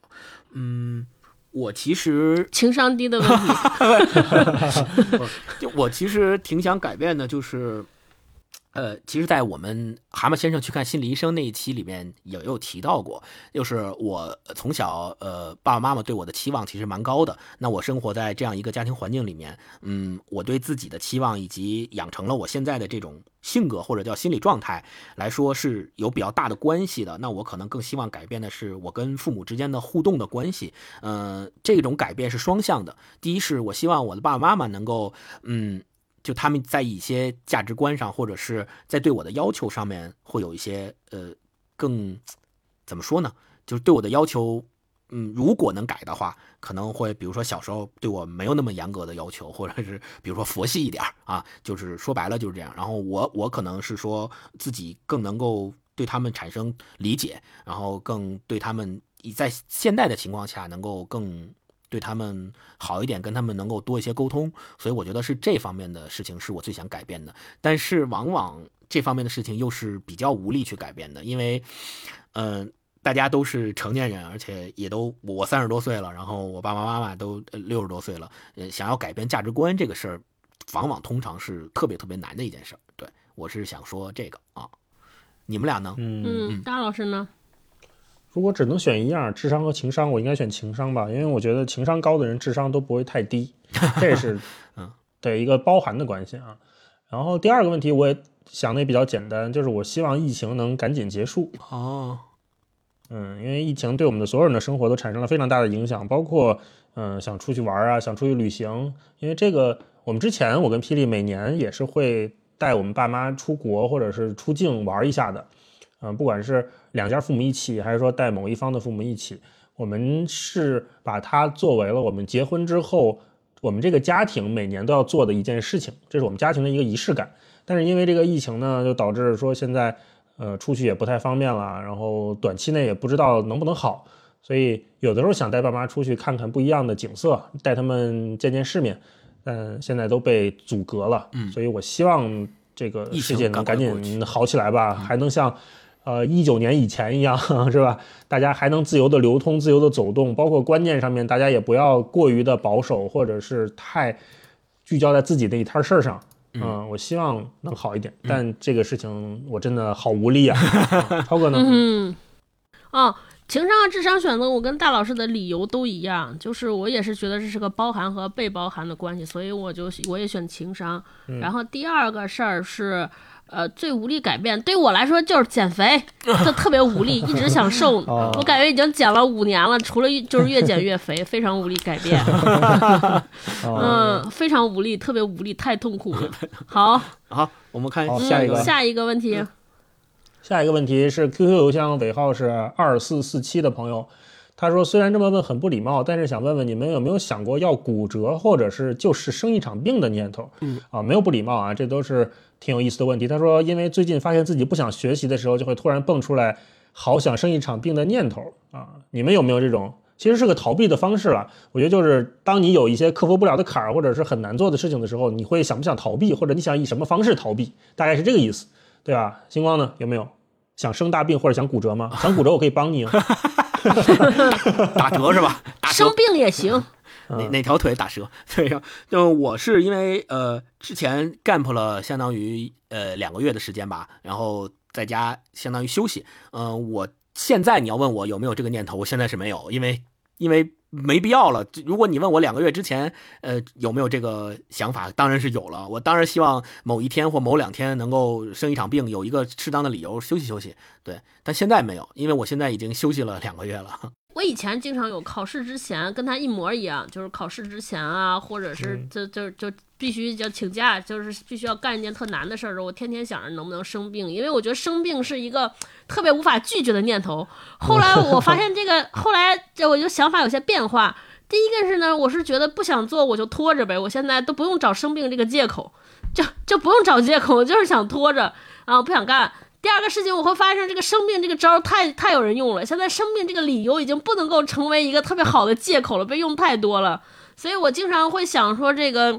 我就希望对方生病，比如领导是不能生病，希望对方公司倒闭。就比如说我看不完看不完书的时候，我就希望哎，要不要就是大老师有点什么事儿，就是说这个咱们节目录不了，大老师要出差，或者要突然要加更一个什么节目，能不能嗯。不用录这个读这个书了啊？相当于学校突然停电，太真实了。对，前两天刚刚我们三个人读了一个，就是选中了一本书，我自己读完觉得太难读了，我就内心当中想，希望说，希望他们俩也不喜欢读，这样我们就不用聊这本书。哎，果然 他们俩也觉得这个就是这个话题搁置了，我就很开心。嗯，太真实了。所以希望还是要有的，就比如说，就不要盼自己生病，还是要盼别人生病，万一实现了呢，对吧？对我跟超哥的念头一样，我也是希望。在这种情况下，我就希望，哎呀，领导要不要家里有点事儿来不了啦，是吧？领导出差啦，这样我就不用写这个文案了，我就不用弄这个事儿。对、嗯、自己还是健健康康的吧。对，不要不要找自己。对，嗯、希望领导生病，嗯、好，这这个可以。对，下一个，我们来看下一个、呃，下一个这位朋友，下一个提问的是 root、嗯、r o o t 啊。root 他提问了三个问题。第一个是，如果你是《绝命毒师》里的老白，你会和他走一模一样的道路吗？如果不会，你会在哪个时刻做出怎样不同的选择啊？呃，嗯。第二个问题，假如不考虑当前的工作，离开家乡，从今往后有机会在世界上的某一个地方定居，会选哪儿？为什么？然后第三个问题是，三十岁前后自己最大的变化是什么？来，我们依次回答吧。那我先回答第一个问题吧，因为我还很喜欢《绝命毒师》，前两天我还在重新看第一季。嚯！啊，我。我估计我会选择跟他一模一样的道路，就是走上这条不归路啊，违法犯罪道路。嗯，但是不同的是，我可能会一开始就告诉 Scaler，就是告诉我的老婆，说我我想明白了，我这辈子不能这么过了，我也时日无多了，我要给你和孩子留一大笔钱，我现在要去跟小粉我们去违法乱纪去了。Scaler 作为他的这个直系亲属，他老婆其实我们在后期也看到了，就是 Skyler 知道老白的这摊事儿之后，他也在想着怎么帮他，是吧？我我帮着你做账啊，或者我帮你收购一个洗车厂，让让咱们家这看起来很正常，也是要为了孩子做这一切。所以这就是我的答案。然后第二个问题呢，是说如果不考虑当前的工作，离开家乡选一个地方定居，会选哪里？为什么？其实我第一个反应出来的就是北欧的一些小国家，但是什么冰岛这些，但是因为我还没去过，而且我觉得那地方有点冷。所以我有点劝退，就太冷了，一年 都得穿羽绒服，有点不行。我还是喜欢暖和的地方。所以想了想，我去过的地方呢，可能会对台湾或者是东京，我会比较好感度会高一点。因为我是一个特别爱吃日料的人，所以如果在日本的话，我能每天或者经常吃到还不错的新鲜的日料，吃到那些鱼生，我会很开心。然后在台湾也是，我觉得台湾的整个的文化氛围。整个社会的氛围，包括人和人之间的状态，我觉得是很舒服的。跟霹雳带我爸我妈去一次台湾玩，走了几个城市，他们感觉也都非常好。所以我觉得那是一个，呃，有山有水，环境不错，然后大家起码是在我们旅游期间吧，看上去还都挺 peace and love 的一个地方。然后三十岁之后自己最大的变化是什么？这就 call back 前面那个话题了，就是认识到自己是个普通人。这个是放下自己也放下别人的一个过程。是的，是的。你们呢？嗯，超超哥先说呗。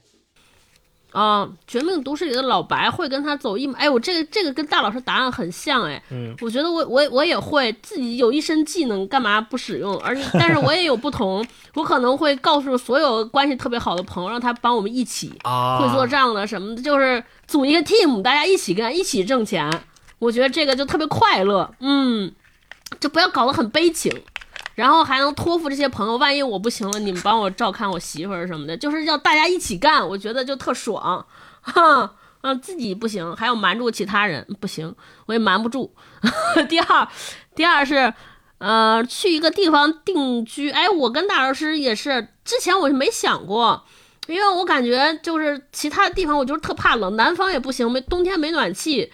但是又又广州那些地方我又太热受不了，就是没有一年四季分明的变化我也不行。后来大老师说了一个地方，台湾，我觉得哎呀是挺好吃的也很好，对，待着也很舒服啊，有山有海，地方还挺小，就是每天都能环岛旅行，我觉得特好。嗯，台湾我也那我跟大老师一块住吧，住邻居，这样还挺好。可以，咱们两家住邻居，可以。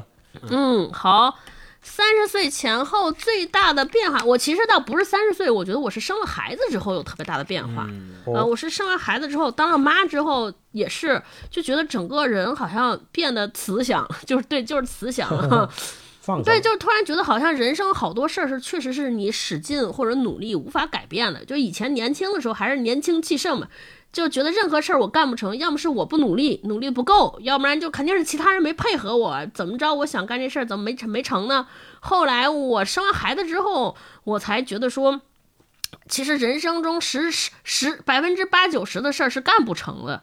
就是你干成那个事情，这个事儿做好了，恰才是那个偶然，才是不经意间啊。我就是挺大的转变，因为就怀孕过程中你会发现，大多数的事情你都控制不了。啊，孩子长成什么样啊？你孩子生病了，你都做不了。这个能干的事情就是等待。所以我就突然间觉得说，哦，人生其实是这样的啊，然后就变得慈祥了。星光呢？呃，我的三个问题简单回答，我肯定也会做一样的选择，跟老白一样去做违法乱纪的事儿。因为我觉得到他那个时候，所谓违法不违法、乱纪不乱纪，对于他来说也没有没有的可选。我是觉得，嗯。走到走到那一步了，也就没有什么道德上，我觉得就模糊了，不一定说非得靠是否违法乱纪这个标准来判断了啊、所以我也会跟他一样选择这条路，但是可能会做的相对而言，呃，比如说前一段时间可能会先瞒着，就瞒着家里人，然后后面我觉得想瞒也瞒不住，因为你毕竟你做这件事的目的还是为了他们嘛，为了家里人，所以我觉得事业走上正轨了。对嗯，我觉得后面肯定也会跟他们一起呃来做，而且我我相信，我相信真正理解和信任呃自己的朋友和家人也会想方设法帮助自己的。对，呃，第二个点，第二个问题，假如不考虑当那前工作，个缉毒局的姐夫也会帮助你的。啊，对，从今往后有机会在这都是人脉呀。肯定人脉机会在世界上的某一个地方定居，会选择哪里？呃，我刚开始看到这个问题的时候，我想的是大理或成都，啊、因为我我我在成都上了啊很多，成都也好，对我在成都上了很多年学，相当于在那儿我比较习惯，并且觉得那块特别安逸、特别休闲的一个城市啊。大理选择大理是因为我去大理的时候也是感觉到那是一个特别宜居的地方，大家都不卷，然后也都嗯。干着自己想做的事情，也不需要去考虑说我一天挣多少钱，我一年挣多少钱，我买不买房什么之类的这种事情都不需要考虑。我觉得挺休闲的，比较适合居住。然后刚才听你们俩说的台湾，我也是一个选项，就咱仨可以住一起继续录播客。对，然后呃，第三个问题是三十前岁前后自己最大的变化。我觉得最大的变化，第一个是身体上的变化。就三十岁之前，我是觉得好像呃有一些，比如说我出去旅行、徒步一些项目，我觉得自己没问题。这这徒步这算啥？走个十公里一天没有问题，还年轻。但是三十岁之后，有些时候我看这个项目的时候，我就得心里咯噔一下，我就得会想说，十公里呢，你有可能走不下来怎么办？我就会有这样的想法。嗯这个是比较具体具体的变化。另外就是心理上，我会觉得。三十岁之前的自己觉得年轻人嘛，还想还有一些改变世界的理想，觉得我可以通过我自己努力去改变一下这个，改变一下那个啊，好像能够改变什么。但是三十岁之后我就释然了，觉得自己改变不了什么，不让那些东西改变我就挺好，或者说我能够坚持自己，能够做到坚持自己就挺不错的了，就不要再想去改变什么了。对，这个是最大的变化。好，我们看好下面的问题，下一个问题，大一说呗。下一个问题。好，下一个问题是丽丽，她是米粒的粒啊，她说，想问你们，如果有机会回到过去的某一个时间段，你们最会想回到什么时候？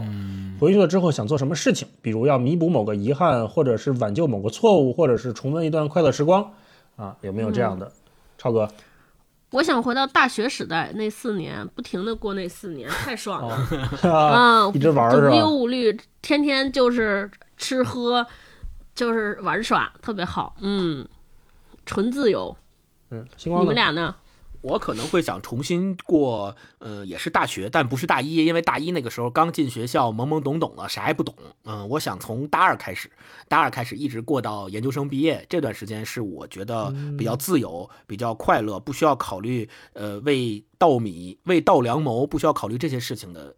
时期，并且呃跟同学们在一起，想干嘛干嘛，想上课上课，不想上课逃课啊、呃，这种事情时光是一去不复返的。但是我我想回到那段时光，并不是想要弥补什么遗憾，因为我觉得那段时光对我来说没有什么可遗憾的。嗯、呃，我可能回去之后还会依然像以前怎么过，我回去了还会怎么再过一遍。我只是想再体验一遍，对我只是想再体验一遍那个时候的自由，那个时候的快乐，那个时候的种种情绪。嗯，但没有什么可弥补的遗憾，因为我并没有遗憾啊。大一呢？嗯，大老师呢？哎，我跟你们都不一样，我是太不想回到大学了，大学全是我的噩梦。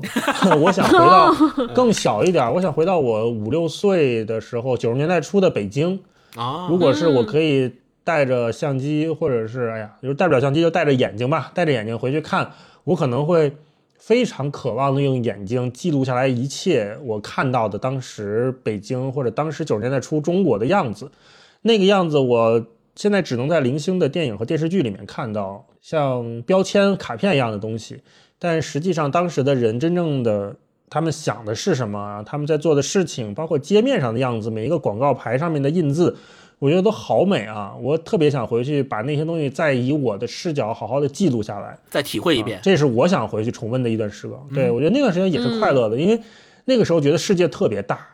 那会儿即使走出了小区。就从公主坟走到五棵松，都觉得哇，这已经是另外一个世界了，太远了啊、呃！但是现在你会觉得我从北京从北到南，从东到西穿梭一下两三个小时，坐地铁就到了，跟我小时候认知的那个世界的尺度感发生了特别强烈的变换。我想回到那个小时候。嗯，好，好，下一个问题，下一个问题是来自于 QQ 邮箱尾号九六九二的朋友问的。其实这个问题之前我我回答过了，回答主要是对了看大一老师跟嗯超哥的答案。心目中理想的爱情是什么样子的？嗯，大一，我刚才也回答过了，就是能笑在一起，能傻笑在一起，就是理想中的爱情。嗯超哥，我理想中的爱情跟大老师也差不多吧，就是大家呃就是三观一致，就大的方向、人生方向都一致，然后就是性格上其他有小小的互补和技能上有互补。就我自己觉得，一段理想的关系就是两个人能用特别舒适的方式做自己，而且还能向两个不同的方向各自比之前更有成长、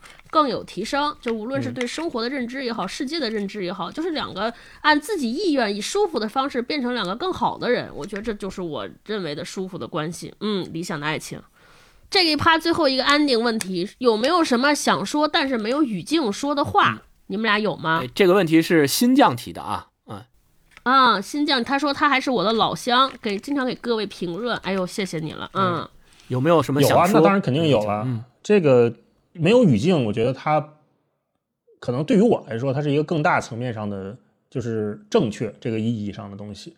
因为我们现在，治正确，呃，不光是政治正确，还有很多观念上的正确。我们现在处于一个非常愿意塑造正确和塑造唯一答案的时代，这个不用展开说，大家都知道为什么。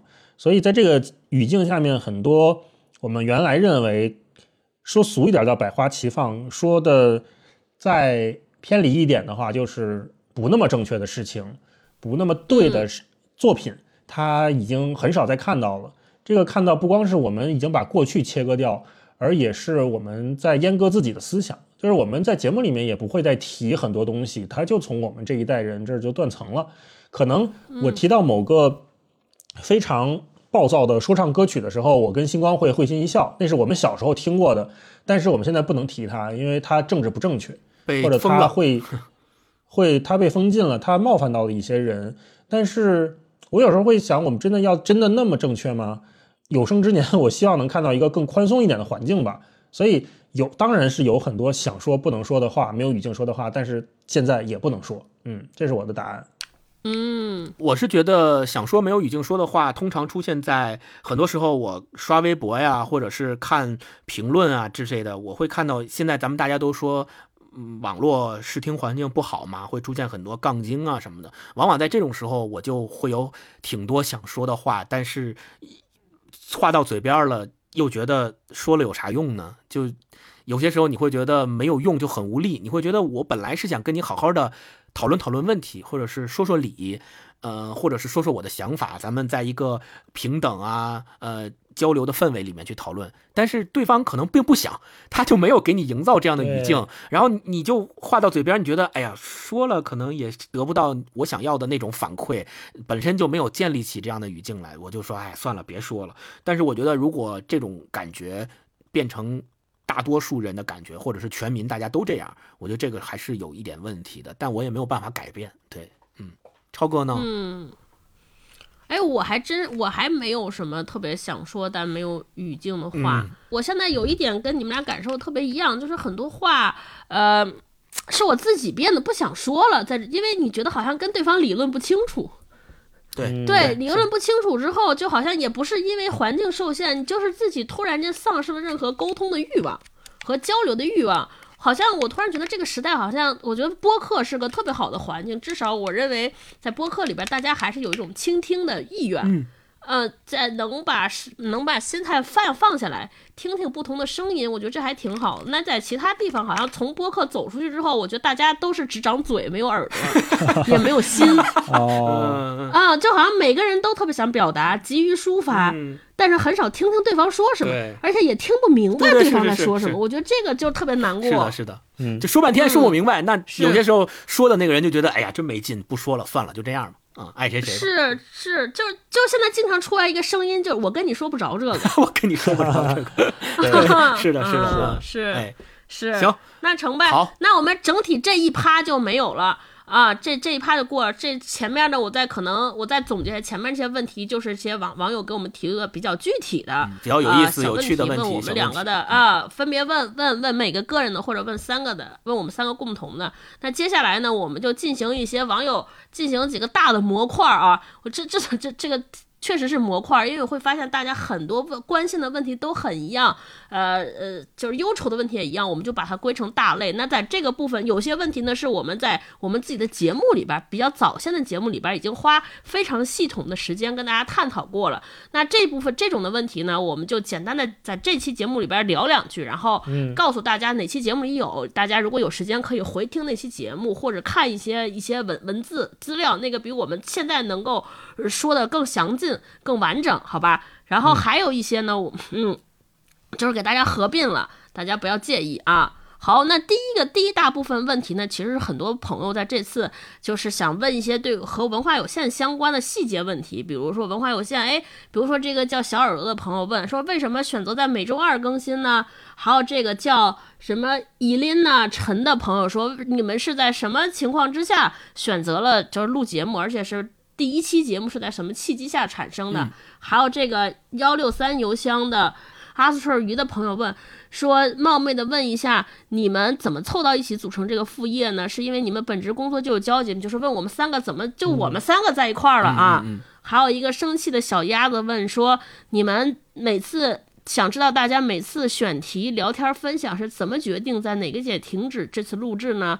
啊？”怎么能有一直有一个新的立场和角度去输出这些内容呢？嗯，还有这个叫 out 用 Outlook 发来尾号是零四三零的朋友问说，你们录音的时候是要飞在一起录吗？还是隔空录音？对，怎么录的？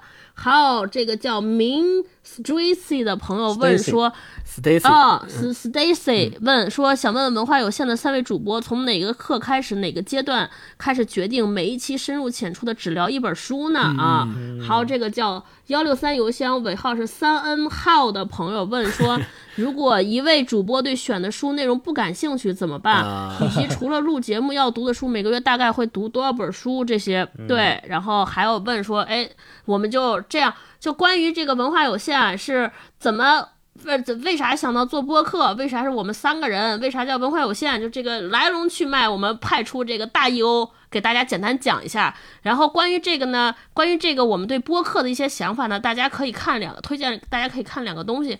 一个是我们第三十期节目聊过一个叫“播客就是人与人的交流”啊，这个标题的节目，大家可以听听，里边有我们就是对于播客的思考。嗯，还有那个不跑调老师有一个自媒体小公号，然后采访了各种各样的播客，其中我们文化有限也特别有幸被受邀采访，然后我们也回答了一些这些的问题，其中这些你你各位问的问题都在那都在里面有回答，对，回头星光老师也辛苦贴一下，好，没问题。我们会大家可以在文化有限的呃微博上看到这篇文章，我们就贴在评论区。那现在呢，就就这些问题，我们先找一个简短版的答案，有请大游 回答。好的，官方发言人，文化有限的前世今生。嗯好，这部分开始啊。为什么是周二更新？我们当时还真想过这个问题，因为那我们想着周一可能大家比较忙。所以我们就周二吧，周二大家上班要是不忙的话，可以摸鱼或者是上课、下课期间听听我们的节目，我们就选择了周二，啊，然后为啥想到做播客，也是因为我们三个本身就是前同事，也是好朋友，啊，我跟星光是发小，我们从初一、初二的时候就认识，两家也都特别关系好。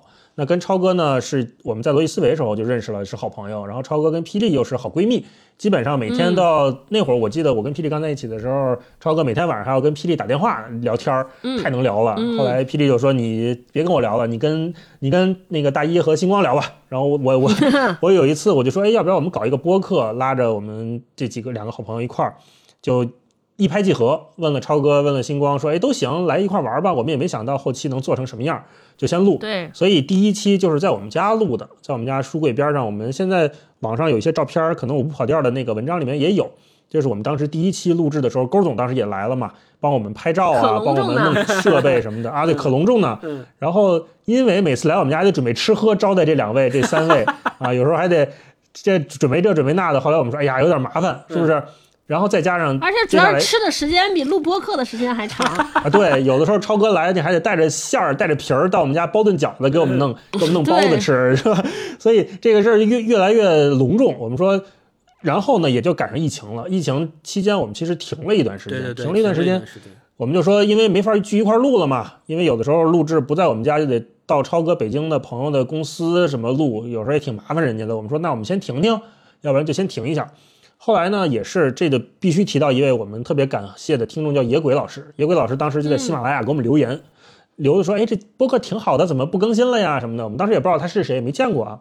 后来我们就凭着野鬼老师，然后不跑调这几位老师他们给我们的鼓励，是吧？我们就说：“哎，要不然咱再试着远程录一录吧，就各自在家。”是的，是的。这就回答了我们刚才下面这位朋友的提问，说我们其实现在你听到的，我们接下来的大部分的节目，我们都是。各自在家录的，我们三个人的啊。如果有串台的话，可能我们会在一个空间里面录。嗯，每个人有一个录音机，然后我们现在戴着耳机，通过这个视频会议软件，大家连接在一块儿来录这个节目。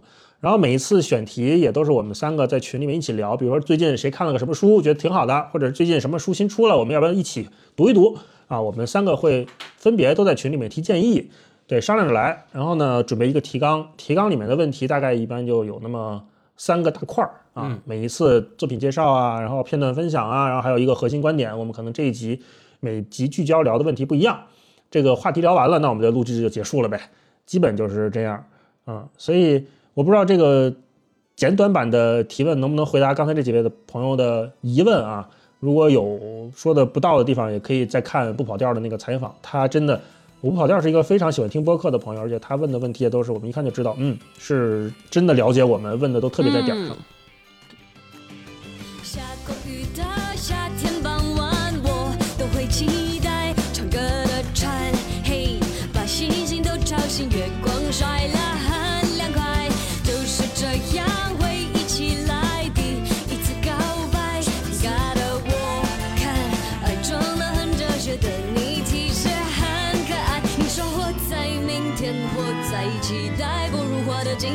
自在。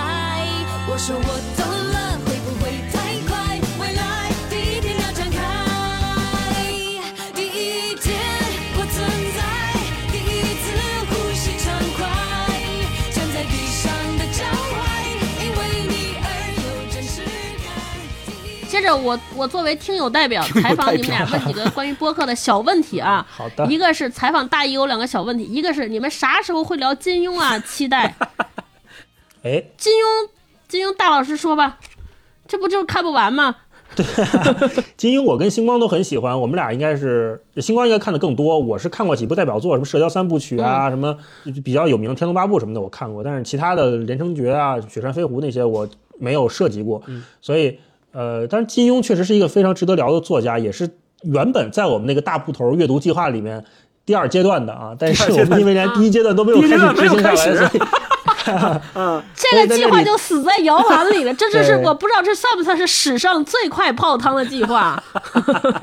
对，非常有可能。嗯，还所以我也在想，因为很多作品其实真的值得我们好好聊一聊，比如说金庸，比如说福尔摩斯，比如说三体，是吧？也都可以聊一聊。是的，是的。找机会吧，找机会看看有什么机会，我们能针对某个作品或者某个点来一块聊一聊这里面的话题。嗯，因为我们。做节目，我们还是希望我们三个都真的是最近认认真真的读完了这一本书，读过，而不是说凭一个印象或者凭几个概念或者凭着网上搜集到的一些资料再来聊。我们是希望真的带着我们自己真实的感受，在节目里面问出我们真实好奇的真问题。嗯，这是我们三个做节目一个长期的共识。嗯，我们。肯定问的答的都是我们真心所想的，真诚的表达。没错，所以在这个限制下面，有些东西可能我们要先放一放啊，等一等时间。嗯，所以就这么回应吧。补充一下，聊金庸的这个问题是都市丽人啊这个朋友提的啊，然后也感谢他。另外就是我推荐一个聊金庸聊的比较好的播客，叫来都来了。他丸子老师跟 Nico 老师经常会聊金庸，大家如果感兴趣的话，可以去来都来了听听他们聊金庸。嗯。下一个是来自幺六三邮箱，尾号是一九二八的朋友说：“你们之后会读恐怖小说吗？”我先说一下，这个恐怖小说完全是因为我拖了他们俩的后腿。我的恐怖上限就是那天伊藤润二，是是伊藤伊伊藤润二就是我的极致，我看完就是那么一个那个漫画，我都下了好几天啊。但就是这个看我我我我替大姨哦大姨回答，我再练练胆儿，都练好了再。或者你他们俩可以给我推荐一部还没有那么恐怖的小说，可以先聊一聊。说真的，那个快到万圣节了嘛，其实我们可以看看尼尔盖曼的那个《烟雨镜》，那本书特别好，也没有那么恐怖，它是有点奇幻的感觉。我也是，咱们做四二三那期读书节目，当时熊小莫就是 Fish and Wishes 那个。播客的主播熊小莫，他推荐了《言语镜》那本书，推荐了一下。对，我就接着他的推荐，我看了看这个书，还是挺好玩的。它没有那么恐怖，比伊藤润二好一些。哎，那可以，那可以。因为尼尔盖曼本身不是写恐怖小说的嘛，他是一个科幻小说作家。对他只是这个小说的题材涉及到恐怖元素。对，嗯，对对，伊藤润二我们之前也聊过，就看看。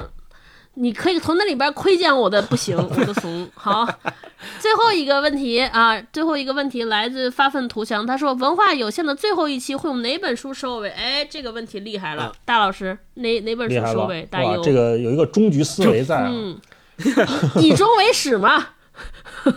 这个跟我们第一期可能差不多，我觉得它不会是一个特别的书，就是我们第一期聊的是美国工厂，它也是一个。没有太特别的纪录片，我没有想过说第一期、最后一期一定要以某本特别有纪念意义的东西来作为开始或作为结束。嗯，很有可能就是很普通的一本书，或者是刚出的一本书，或者甚至是我们三个都没有那么喜欢。也可能我们仨录的时候都不知道是最后一期。对呀，有可能，这很有可能很有可能，很有可能。所以，嗯，它会是一本普通的书，会是一本我们拿过来真诚分享的书。会是一本我们还认真在做功课准备的书，只能这么说吧。哎，这还有最后一个问题，文化有限会有新的周边吗？将来可能会有线下见面会吗？周边我先来派代表来答一下，周边我来答。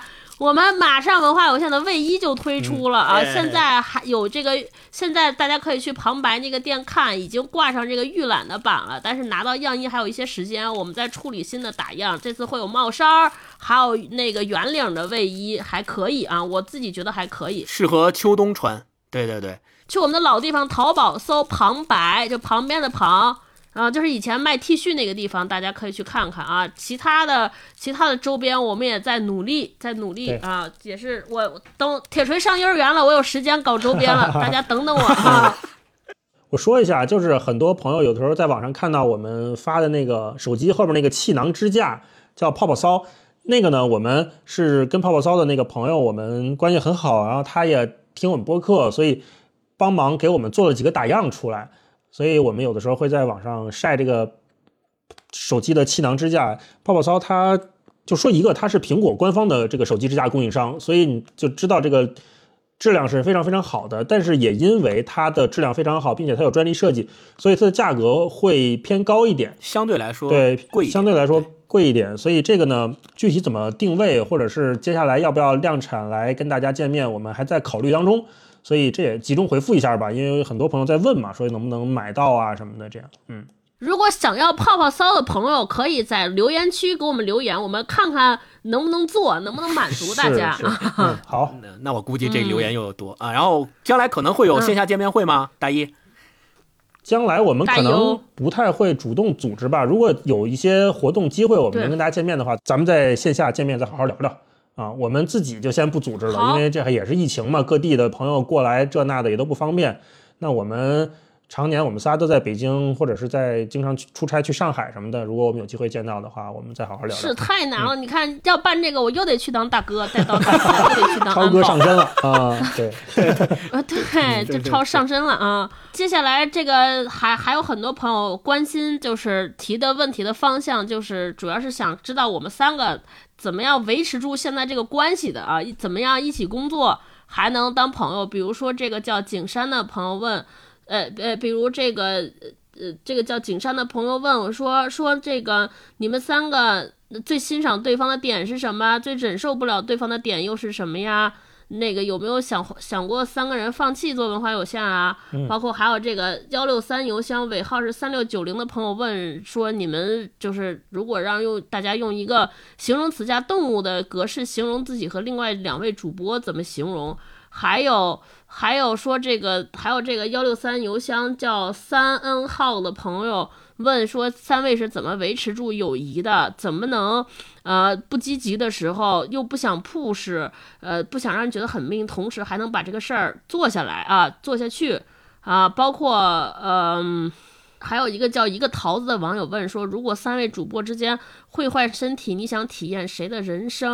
嗯还有呃，我们的老朋友不跑调老师问我们说：“如果把其他两位主播给你感觉形容成一本书，你会选哪一本本书？”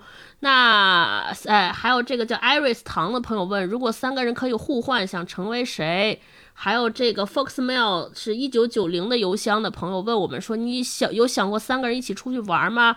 可能会还挺期待你们三个人出现发出去玩，发生什么有趣的有趣的事儿。那这样我们总结一下啊，这我把这所有的问题总结成了两个问题，一个呢，咱们就是分别评价一下另外两个人，用一本书和一个动物形容一下另外两个人儿啊。第二个，我觉得我们主要是可以跟大家分享一下，怎么样平衡好这个朋友和工作搭档的这个关系这个问题。我们用从这两个角度来回答，希望刚才提问的这几位朋友能够满意我们的回复啊。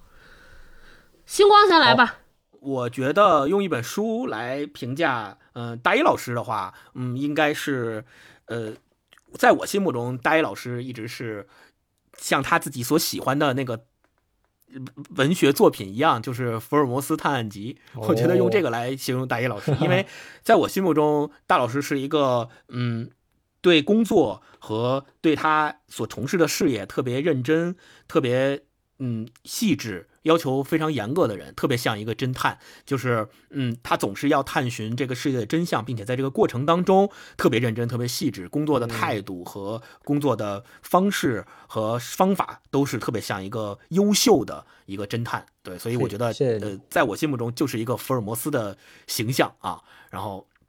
所以就是福尔摩斯，我觉得特别适合大一老师。嗯，超哥，我是觉得，嗯，就是我们之前 聊过的一本书，就是《吉格加宣言》，我觉得特别适合超哥，就因为超哥本身给我的，呃，给给大家的印象也都是特别的豁达、特别的开朗、特别的外向的这么一个形象，然后本身也是特别想得开，对很多问题不仅有自己的独到的见解，并且，嗯，总是。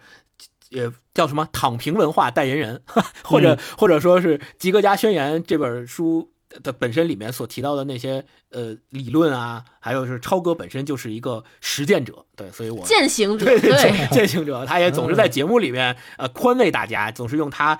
独有的那种世界观、价值观，能够给大家带来很多的这种安慰，呃呃疏解，我觉得特别适合他。所以《吉格加宣言》是我想到能够代表超哥的一本书啊、动物呢，我是觉得之前其实有一个性格测试，就是呃测出来之后就还会用动物来代表你的性格。我记得我跟大一都应该测过，嗯、我不知道我我自己好像是。是是是猫头鹰还是什么性格？呃，大老师，我记得大老师的性格应该是孔雀是吧？对是孔雀吗？嗯，啊，对，所以我我在我的印象中想起来，就我觉得孔雀这个性格测试的结果也特别适合大老师。嗯、孔雀并不是一个，在我心目中，它是一个特别喜欢，嗯，怎么说，就是把事情做得很漂亮，然后嗯、呃希望大家也能够意识到并看到自己很漂亮的做的这个事情和作品的这么一个性格的人。对所以我觉得这个性格也是，也不是讨好型人格。我觉得这个本身是，嗯，孔雀本身大家都喜欢孔雀，而且觉得它很漂亮，而且特别会展示自己。它本身就是一个作品，就是孔雀本身和它自己所散发出来的那种美，我觉得本身就是一个特别好的，嗯，让大家能够感受到特别好的这么一个创造。所以我觉得孔雀特别适合大老师。嗯、超哥。超哥，我觉得，呃，我印象中第一个蹦入脑海的就是，呃，大熊猫。这个、哦这个并不是，这个并不是说那个那个，嗯，是，首先是大熊猫是国行了，宝不，用解释了，我知道了。什么你就知道了。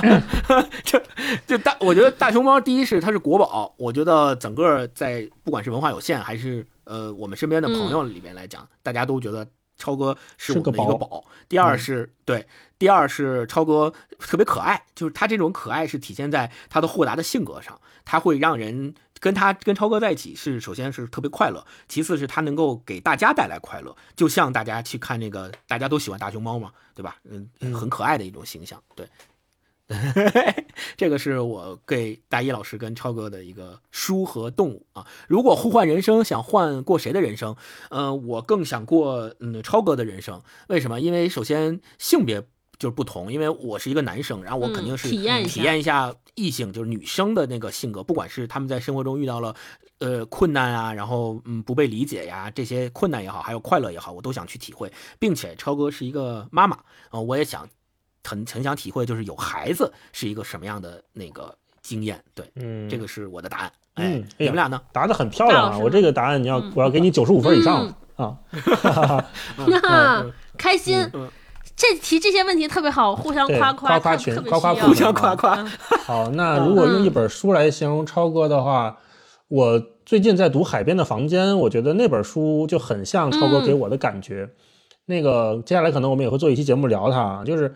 你会感觉到他有自己的小情绪啊，包括《麋鹿园》也是，就是我觉得那两本书都是超哥会比较喜欢，然后我也觉得跟他的给我的感觉很像，就是里面是有可可爱的部分，但是你往深了走，你又觉得这个人确实不一般，而且他有的时候他也会有自己心里的阴暗面，或者说他有自己想做的事情，但是在跟我们日常的交流当中，他可能会为了保护我们或者为了照顾大家，他会把自己那些比较。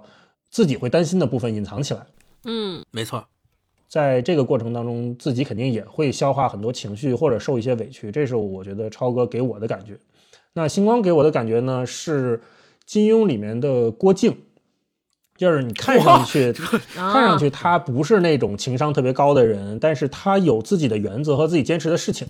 如果你对他好，他会一辈子对你好；如果你想说服他，他有自己的想法的话，你他只能是面上敷衍你一下，但是他内心不会做任何的波澜，他他这事他就听不进去，啊，他会像他会像郭靖一样有自己的一条人生主线，坚定的走下去。然后，当然他身边也需要有一个像黄蓉一样的人，或者是他身边也会有一个更外放的人来帮助他成为一个更好的人。这是他给我的感觉，而且更好的人，而且我觉得他是一个挥得起重兵器的人。他是有那个力道，力道在的，对，而且真的在大是大非上面，我相信他也能处理好，就像郭靖一样，成为一个民族英雄，也是指日可待的事情。火，对，压力大，有一个很很很踏实的感觉，就是谢谢谢谢，就每个人都需要一个像郭靖这样的朋友嘛，就他真的很靠谱，很踏实。嗯，这是用一本书来形容。如果用动物的话，这个我没太想好。我觉得刚才那个人格测试的话。就还挺挺准确的了，反正我是个孔雀，我觉得是这样的，一个讨好型人格会会有这种感觉，嗯，如果互换生活的话，我觉得也是互换成超哥的生活吧。那天我回家，我妈还说呢，听了播客之后，好喜欢你们这个叫超哥这个女孩啊。我觉得是不是因为超哥是清华的 清华毕业，我妈也想有一个清华的孩子。我跟超哥互换了之后，但我不会拉二胡。对，所以我在想，也是跟星光的理由差不多，可能体现一下女生的视角，然后学霸的视角，躺平的视角，是吧？给自己放个假，嗯，同时也能有一个这么可爱的小宝宝，这么可爱的铁锤，作为自己生命的延续，家庭的一部分。这个感觉是我能看到，但是想象不到、体验不到的东西，会是这么选择吧？嗯。超哥呢？嗯，很幸福。我其实想不出某本具体的书形容你们俩，但是我能想到某一种体力，就是大老师在我心目中的印象就特别像唐诗，就诗歌。那为什么就是他？就是我古代咱咱们小时候学那诗歌，他的体力就是规规整整、规规整整，什么七言绝句、五言绝句，就是那那个格式。就像我看大老师，就外表你觉得好像是一个特别守规矩，然后特别整整齐齐的一个人，方方正正。然后内心当中就是那种唐诗那种浪漫和飘逸和洒脱，我特别喜欢，而且就觉得。对，就特别奔放，就是而且那个情绪的变化就特别漂亮，特别美好，我所以就觉得特别好。然后星光呢，对对对，有节奏，他还有自己的就自己的坚持，自己节奏，但但其实内内内在就是特别千变万化。然后，星光呢，嗯，星光特别像什么呢？就有点像，呃，星光，我读的所有青春文学，我都都让我想到了星光。说我们分享一下如何平衡。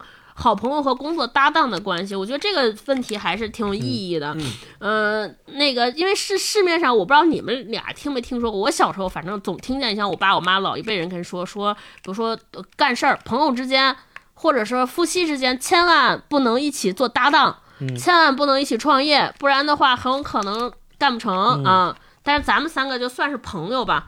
就干了这么一档的事儿，成不成先不说，但至少还干挺久的，就可能比我工作的时间都长，两年 啊。然后可以跟大家分享一下，你们觉得就是在这个过程中有没有什么体会？就你们觉得怎么维持这种关系？你说说。我觉得大老师之前其实也说过很多次的一个话总结，就是呃，专业的事情交给专业的人去判断，然后剩下的事情把后背交给对方。我觉得这个我也是非常非常认可的，并且在我们三个在做这个文化有限的这个过程当中，也一直在实践着这句话。我们三个人互相之间也一直是这么做的，所以我是特别信任呃大一跟超哥的。然后也是我们三个人分工比较明确，就是各自有各自擅长的部分，所以分工很明。确，大家一起把这个事儿做好，并且我是觉得，就是所谓驱动力的那个问题，就是有有一个朋友问说，很多时候他想 push 别人，但是又不想显得自己那么命，怎么办？其实我觉得这个事儿就是看对方的驱动力，他是不是跟你有共同的目标。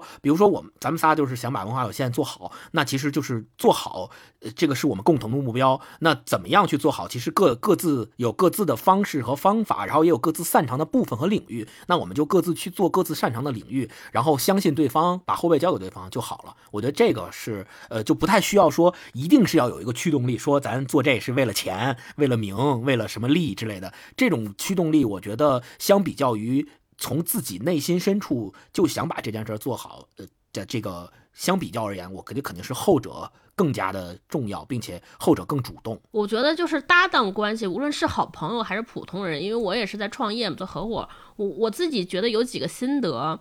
第一个事情，我是觉得说把。丑话说在前面，或者是在做事儿之前，先把不好的事情讲在前面，这个很重要。比如说我们三个人，而说这个分工到底什么事情谁说了算，谁来做决策，出了事儿谁负责。我说这些可能是要在合作之前先要明确说好的，界定好边界，界定好了，如果三个人都同意，就要一直执行。呃，就给我们写信的一些朋友里边，还有第二类问题更多。最多的第二大类就是关于读书，很多人朋友会问我们一些关于读书的问题，比如说这个叫 F 的绝对值的朋友说，一个在校的大学生，他说在学校的时候就是应该多读一些书的，但是繁重的学业负担再加上内卷，压得人喘不过气，应付老师的任务都得点灯熬油，根本没有那么多时间阅读自己喜欢的东西。说你们大学的时候是什么样的阅读状态呀？还有包括这个志浩林。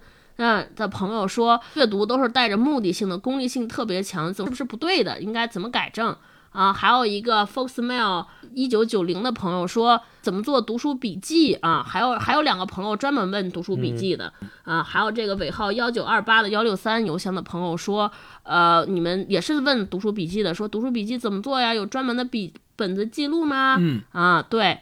所以呢，在此我们也统一回答一下，就是关于读书的问题。其实我们聊了有两期节目里边，非常深度的探讨了这个问题。一个是在我们第三十八期的读书年代，嗯啊，也是从一个读书年代书聊起；还有一个是第二十四期，我们聊了唐诺老师的叫《阅读的故事》。对，这两本这两期节目里边，我们都探讨了，比如说像前面那位朋友问的，没有时间读书应该怎么办呢？而且读一些不喜欢的书或者没用的书，该不该读？这些问题我们。都在里边答过啊，那在这里边呢，我们也派出代表来给现在这个节目精精简回答一下啊，主要是回答两个方面，一个你们觉得读书对于自己的生活的作用和意义是什么，以及怎么样挑书选书和维持住这个比较大的阅读量啊。最后呢，我们也有请这个读书笔记的优秀，我们这里面 杰出优秀人物大老师分享一下他怎么做读书笔记的啊。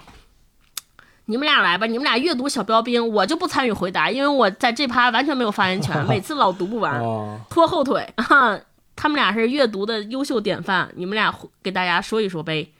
读书本身这件事儿，呃，就是一个兴趣和爱好，它能够带给我们很多的乐趣，它本身就能带给我们很多的乐趣。那如果你还能从中得到一些知识也好，认知也好，那就是额外的，是。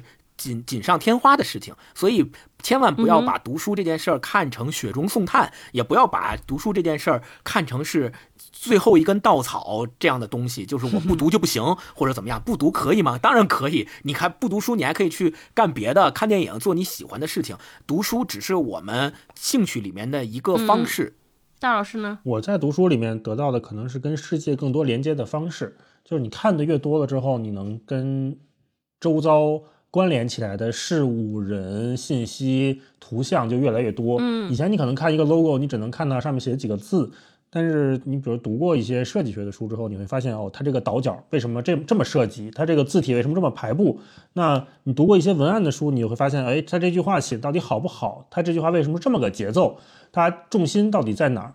那你可能再读过一些别的书，你会知道它这个文案里面有一些什么典故，对吧？那每次有这样的连接是非常让人开心的，这也是我在读书的时候一个非常受用的地方。而且这个真的是积累出来的，也不用太着急。就像星光说的，你喜欢读书你就读书，你要不喜欢读书你就不读书，这个完全是个人爱好，千万不要把它跟我们以前在学校里面的学习做成一个统一的对比。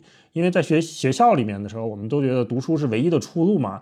或者说读书是唯一正确的、有价值的事情，但真正走向社会，尤其是在社会上生活了几年以后，你会发现，人都有各自的生活方式和各自的爱好，完全不用像在学校里面一样，把自己规训成一个一定要读书或者只会读书的人，那个也是会出问题的。读书笔记的心法，哇，大老师这个做的特别好。这个真的没有任何心法，就是记下来就完了嘛。而且我觉得现在各种软件都很方便。你读书的时候，你把它，当然我觉得电子版会更好一点。但是如果你读纸书的话，你就是读完之后，你要再把它整理成电子版也会好一点。所以我这几年读书，我都会读到好的句子，我就会把它标标下来。然后读完这本书之后，把它统一录入到一个地方，录入到一个电电子的笔记本里面。然后我会标上它的作者和书名啊，就每一段话有一个作者，有个书名。所以在你需要的时候，你要查一个关键词，你要查一个书，你要查谁说过什么哪些有观点的话的话，你搜一下就好了。这个也是一个日积月累的过程，也像我们之前前两期刚聊过一次嘛，就是说你看它就像看过去自己的日记一样，会有一点嗯羞羞的感觉，当然也会更是珍惜吧。那个时候你为什么留下这一句？所以这个可能更是个时间维度上面的事情。就你每次做这个动作其实不复杂，重要的是你每次都做它。下图的朋友说，三位老师如果回到学生时代，因为各种原因没能考上高中，会不会还和书籍有重要的联系？还会干现在这个工作吗？这个有意思。这个下图这个就是刚才问我们阅兵场起死回生的那个问题。阅兵场的那个，他的这两个脑洞都 问的问题都很有意思。嗯，如果我没能考上高中的话，我可能还是会像现在这样。我觉得大概率还是这样。因为我在初中的时候已经认识朱星光了，而且我，我我觉得我会受他的影响，而且在我们家，我从小就是我爸，就他给我的感觉是每天他会认真看书，所以在我们家看书是一个吃完饭之后的规定动作，或者是睡觉之前的常规动作。你不会觉得说哦，我这周我要看书了，没有这种感觉，而是说他就像吃饭和呼吸一样正常和自然。那天我听了一个播客，说我忘了是哪个播客了，他就说他们家小朋友。看见他在读书的时候，小朋友也会自觉的去画画啊，或者写作业。但是看见他在用手机的时候，小朋友也会不自觉的把 iPad 拿起来。所以这就是一个非常言传身教的过程。甭管你跟孩子怎么说，说爸爸在手机上正工作呢，处理工作的事儿呢。但是对于孩子来说，你只是拿起了一个电子设备，那我也要拿起一个电子设备去进入那个世界。嗯，对于孩子来说，哦，爸爸拿起了一本书，那我也看看我是不是也要面对一个。画布，或者我面对一本书，我去看看他在做什么，这是一个非常天然和自然影响下来的东西，而且也是一个习惯性的东西。所以，呃，我觉得高中，当然高中这个教育还是尽量能接收是比较好的啊。但是大学，我觉得就更没必要了。就是如果你真的是有一个像非常坚定的信心和，比如像罗永浩一样这种人，是吧？你有自己完全的意志和知道自己想做什么。在那个四年六年的过程当中，你能得到滋养是非常非常多的，完全大于学校里面那些教育给的东西。我我应该跟大一老师答案一样，因为我接触书、喜欢上看书这件事儿是小学的时候就形成了，所以除非除非我考不上小学，或者说我们不上小学，那可能我的人生会发生不认字儿，对我可能人生会发生重大的变化，说跟书呃产生不了联系了。因为其实我在上小学一年级还是二年级的时候，我妈当时就给我买那个上下五千年的大厚本儿，让我在家看。那个时候我拼音都还没认全呢，好多字儿都用拼音标，都不知道是啥意思。那个时候就开始已经看书了，就觉得这个事儿是一个非常有意思的事儿。虽然可能略微带有一些我妈她觉得看书是好的，带有她的意志，但是我自己是接受了这一点，所以就觉得特别好。对，下一个问题，我们有两位朋朋友提了。提的问题特别有缘分，就撞题了。一个是斜杠青年研究所的欣欣，这是欣欣吧？还有一位叫提香珠的朋友，他们俩都提了一个共同的问题，问我们三个人有没有写写一本书的想法。根据他对我们的印象进行了大胆的猜测，他说他觉得我可能会写剧本，或者很适合翻拍成影视作品的小说。大老师会写旅行文学。然后书中穿插很多自己的摄影作品，星光可能会出一本诗集啊。嗯，说说吧，你们有没有写书的计划？说之前我没觉得，说之后我觉得我可以试试。旅游文学啊，嗯，我自己在我自己在大学的时候自己出双引号。出过一本我的文集，就是简简不是这样的，简单说一下为什么是双引号，就是因为这本书是一个三无产品，就是没有版号，没有。没有出对，是非法出版物，然后也没有，其实是没有出版的。就是当时我把自己从高中开始到大学毕业的时候写，当时不是流行校内网嘛，我经常在人人网上会写一些日志什么的，我就把那些日志都整理出来，然后分门别类的把它组合成了一本所谓的书，然后找了一个，呃，当时我们学校学设计的朋友帮我专门设计了一下这个书，然后还有点设计感，设计的还挺漂亮的，然后找了十五个，包括大一在内的，找了十五个朋友帮我。写这本书的序，所以我那本书光是序就有十五个人写，光是序就特别厚。然后嘿那本书写了之后，我只印了，就还下场印了，但是呢，只一共只印了三，呃，只印了两套，一套是我自己现在有纸质的，在我家书柜上放着，另外一套是给帮我设计书的那个同学，其实他就是设计书之后当做他的毕业设计的作品之一，然后是当做是给他了。写书和拍电影都是我认为我人生根本干不了的事情。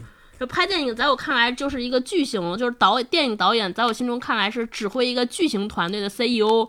我觉得不是艺术造诣，主要是协调调度能力都很难，太难了。嗯，怎么指挥这些人，我觉得太难了。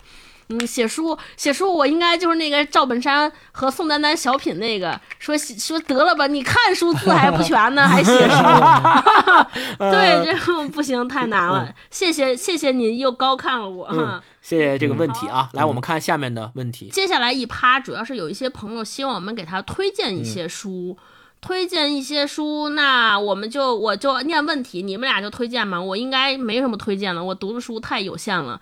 啊，你们俩要有就回答，没有就算了啊，跟人家道歉。好，好，第一个希望推荐的书是 QQ 邮箱尾号八五五三的朋友问，有读过少数民族作家写的作品吗？有没有能不能推荐？他是一位蒙古族的朋友，哇，真是太好了。嗯，少数民族的推荐穆斯林的葬礼啊。嗯，对，这个第一步想到的就是穆斯林葬礼，另外就是那个，你也是吗？不是，哦，我我第一个想到的也是穆斯林葬礼，但是我再想一下，就是这个叫什么？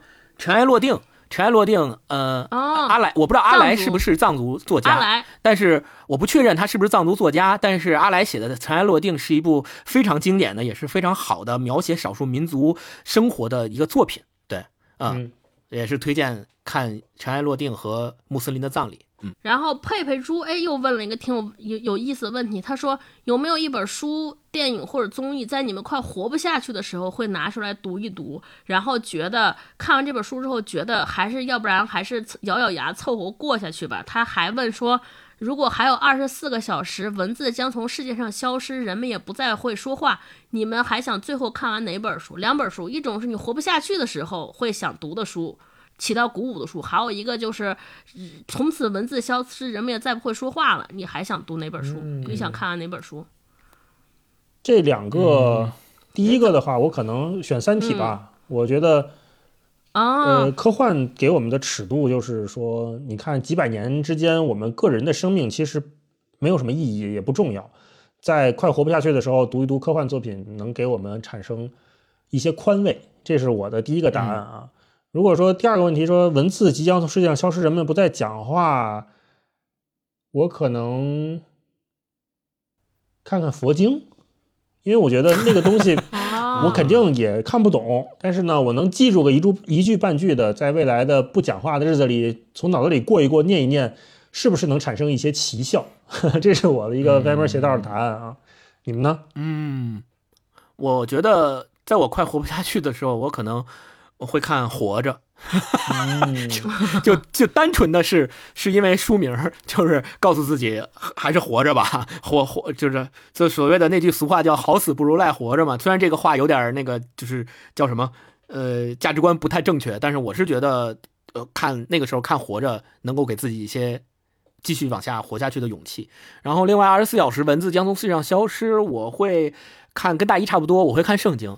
嗯，我快活不下去的时候可能会看电影，我会看啊，哎，我我我其实看《肖申克的救赎》还挺有用的，每次看完就热血沸腾的，不知道为什么，说不清楚原因。越狱啊，文字消失，我会去，对我要把那个什么看完，就是咱们上次整个大部头 夭折在那个作品上，叫啥来着？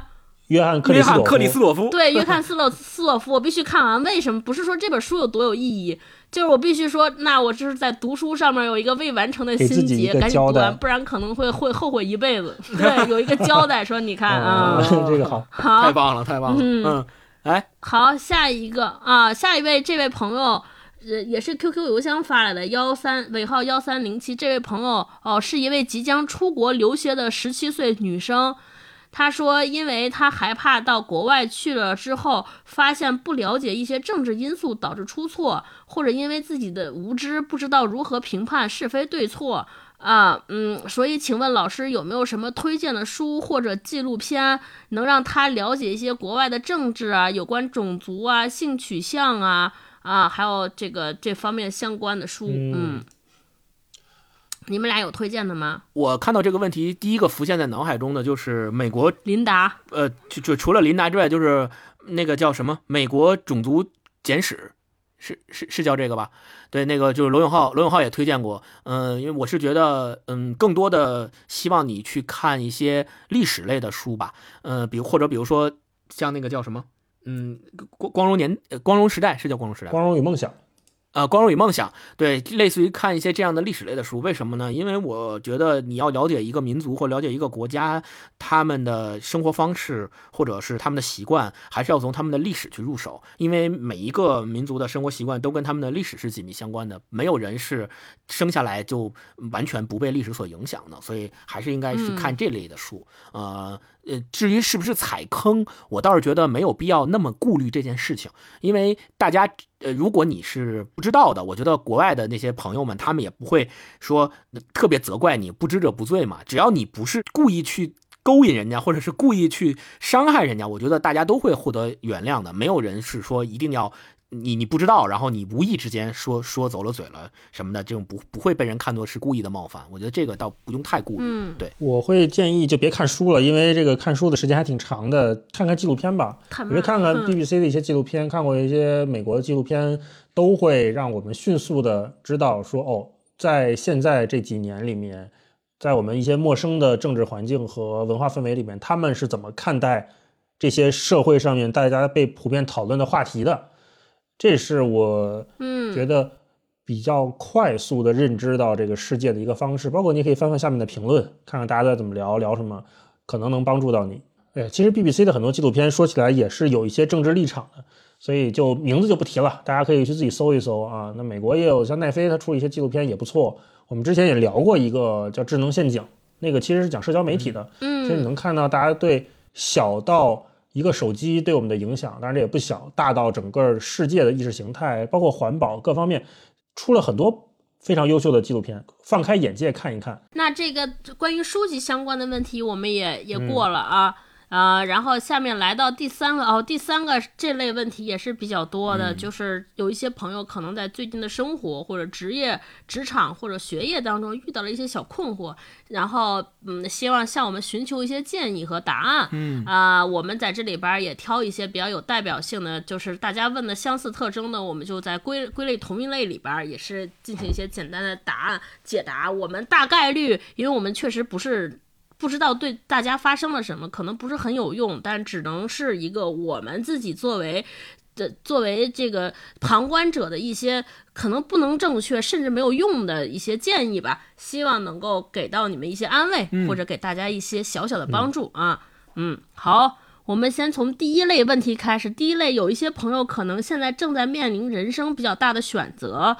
比如说，这位 QQ 邮箱尾号是二六五七的朋友，他可能要即将，他是一个呃来自小城市的大学生，马上就要大学毕业了，准备考研。他怀疑自己的能力，他想知道说，他对未来的打工生活十分恐惧，他也担心无法摆脱自己的家乡。啊、他不太知道自己想从事什么，又能从事什么啊、想听听我们三位有什么怎么想的对这个问题。还有一个 QQ 邮箱尾号八二幺二的，呃，也是一位毕业生的朋友，他想问问说怎么。呃，我咱们仨为什么转行？怎么遇到困难，怎么都是克服的？是什么力量促使自己坚持不放弃？还有这位叫纯白的朋友，他现在在实习阶段，已经在一家公司实习，而且觉得也相对合适。可是他也想去其他公司尝试一些不一样的工作，掌握更多的能力。不知道是该留在现在呢，还是去找更多的机会啊？对，就是大家这嗯这几个问题，我觉得统一可以归归结为说，面对未来的不确定性，大家怎么找到方向，然后怎么样坚持。嗯、我们作为老年人聊聊呗，哼，嗯 嗯，星光你，你迷茫的自己，我其实当时在学生时代，确实也面临过一些比较重大的选择的关头。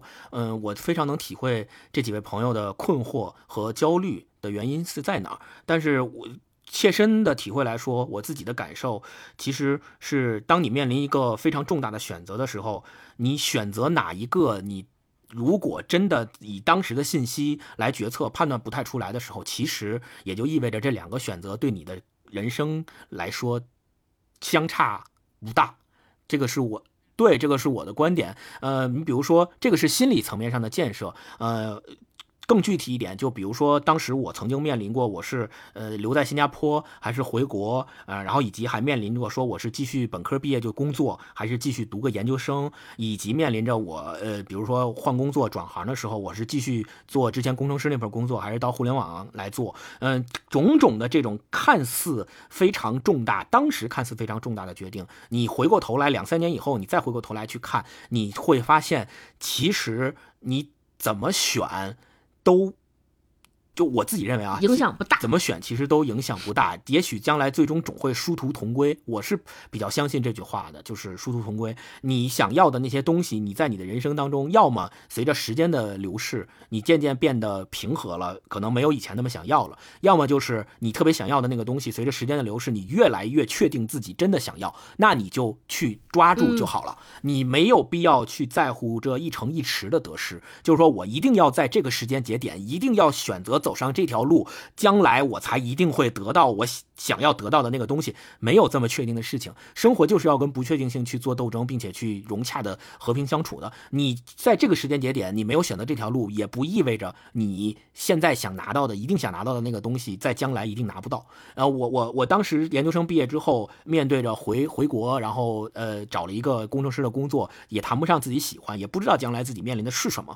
我当时在机场回来的路上，在成都的机场，我就看到一个广告，上面就写着八个字，叫“广阔天地，大有作为”。当时给了我极强大的信心，我就觉得说，好像是呃，上帝在跟我说，你就大胆的往前走吧，广阔天地，大有可为，嗯你还有很多很多选择的机会，还有很多很多次人生岔路口。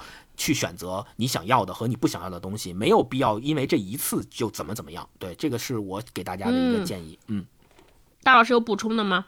我特别理解这位朋友的，或者是这几位朋友的困惑吧。我觉得多试，就在你觉得你还不确定要什么的时候，你先去试试，起码你知道你不想要什么。当你遇到了真正遇到了你非常喜欢的笃定的东西的时候，你会知道的。所以在这之前，可能要多去看看还有什么样其他的选择。因为我也是在毕业之前，我完全不知道我会现在走上现在这条道路，我也从来没想象过。但是就是因为我一直在尽量选择自己喜欢的东西来更接近他，喜欢的人更接近他，才会有了现在的自己。所以多试，然后发现自己喜欢的时候，就多投入一些在这上面，应该不会后悔。超哥呢？嗯。我我最后说一点点补充，就是大家不要害怕。我一直觉得人生道路没有对错之分，走弯路也是一种路。那人生走捷径干嘛呢？就没有什么直达或者真正的目的地，没有。就人生最终的目的地都一样，都是奔那儿去。人生的目的地就是目的。这个小霞才是你最终的家呀。对对，所以不要害怕。就好多年轻人，我后来发现，我特别理解啊。就是说，哎，我会不会走这步走错了？没有错，你走哪一步都是对的，只要走，只要往前走啊，不要害怕啊。呃，这个接下来我们看看这个叫假面超人朋友的问题，大家是如何将自洽自在保持下去？如何将自洽带入工作中？你们俩有没有这方面啊？我我们这里边最自洽的代表应该就是大老师了。大老师，你是怎么自洽的？嗯，哎，我觉得自洽就在于你不要想要太多东西就自洽了，自洽就是满足嘛。就是你在一个自己正向的循环里面，在这个节奏里面过每天的生活。当然，我说的这个满足，并不是不思进取，而是说你对自己现在正在前进的方向和前进的速度是适中的。就是你有得到，你有努力付出，然后你也对自己得到的回报感到嗯踏实。这个踏实，一方面是他给的符合你的期待，另外就是。也不要面对太大的诱惑。我前两天听张小雨老师他们那个得意忘形那个播客，他就说他们做投资嘛，他们做投资经常就是十倍、百倍的赚。我听到的时候，我的手心都冒汗。我想我是接受，我是接不住这么大的财富翻倍的降临的。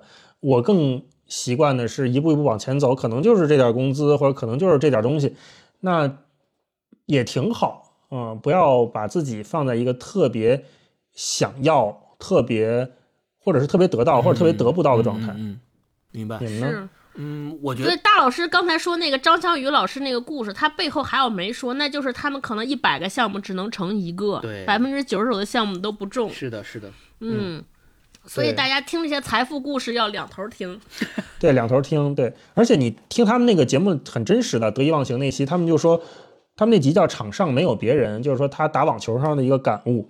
他也说到。嗯，就在他财富爆炸的那段时间里面，他也很焦虑。然后在财就亏了巨多钱的时候，而且亏的有的时候还不是自己的钱，因为他是帮别人做投资、做理财嘛。就是他每一天都要去刷那个股市还是什么基金的那个行情，也吃不好喝不好的。但是他后来安慰自己说：“我都亏过一个八位数的钱了，我以后估计我也不怕什么东西了。”我觉得这也是一个从挫折里面受到一个特别好正反馈的结果，就你会告诉自己说，哦，那我经历过这个，我跳出来看，我可能就是一个不一样的人了，我可能又进步了一点，没错，这就挺好的嘛。嗯嗯，我没有什么补充的，我完全同意大一老师的说法。嗯嗯。这位，那这位叫李少全的朋友，二零二零发发来问题，他说：如何看待周围人各个跳槽加薪、爱折腾，给人一种积极向上的乐观感觉？反观自己安于现状，貌似看不到未来，感觉进入一种恐惧加担心的无能狂怒状态。比如说，我跟大一老师相比起来，我就属于他身边的那个经常爱折腾、经常跳槽的那个人。呃，但实际上，其实现身说法，呃，我反而觉得。我反而觉得恐惧加担心的人是我，而不是大一老师。嗯，我反而觉得，反而是那些总是愿意折腾、愿意跳槽的那些人，他不踏实，他心里头有焦虑，心里头有恐惧，所以他才愿意老去做这样的行为。并不代表说谁好像看起来安于现状，你自己也说到了，就是貌似看不到未来，但实际上那些安稳的人，反而他可能是找到了自己想要走的路，不管是在生活上还是工作上，他很坚定，他很知道自己想要什么。就像大一老师，所以我反而觉得，如果你找到了这样一条路，或者你知道自己就想要这个，就想在这个领域去取得长足的发展，那我觉得没有任何需要焦虑和担心的地方，就一步一个脚印，踏踏实实的走。就好了。反而是那些找不到目标、总是愿意折腾的人，反过来该羡慕你才对。我觉得这个问题参见大老师上一个回答，人怎么能自洽？嗯，就每个人都是有每个人的未来都能看见吗？还是那句话，未来就是那个小盒，都有未来，就是怎么到，就是怎么到达，对对对啊，怎么到达没关系，慢慢走都能到。嗯嗯人怎么都能活过一辈子，这是我最近常说的一句话，不要看别人。嗯，好，好，下一个啊，下一个尾号是 QQ 邮箱四八幺幺的朋友说，对于在家庭中、工作中以及社交中都极度没有存在感这种情况，三位老师会怎么处理？你们会有没有存在感的这种情况吗？嗯，我好像还真的没有。就是工作中，我是这么想的啊：你如果你偶尔，因为我平时好像感觉还挺有存在感的，但是第一是你不要自己去故意去找这种存在感，因为如果你老是故意去找存在感，很可能动作会变形，这样的话就会对自己和他人造成一些不必要的烦恼。这是第一。第二，如果没有存在感，没关系啊，那就沉浸在自己的小世界里面，让自己快乐幸福就可以了。我觉得挺好啊，就没有存在感就。就没必要非得在别人那儿存在呀，对吧？就自己看个书、看个电影，快乐幸福挺好。我我觉得挺好，要享受，学会享受这种感觉。对，他们在你这儿还没存在感呢，你得这么想。对，是啊，何必呢？对，没没有必要非得故意去找存在感。对，我觉得所谓内卷，就是最近我觉得这个也适于回答内卷这个问题。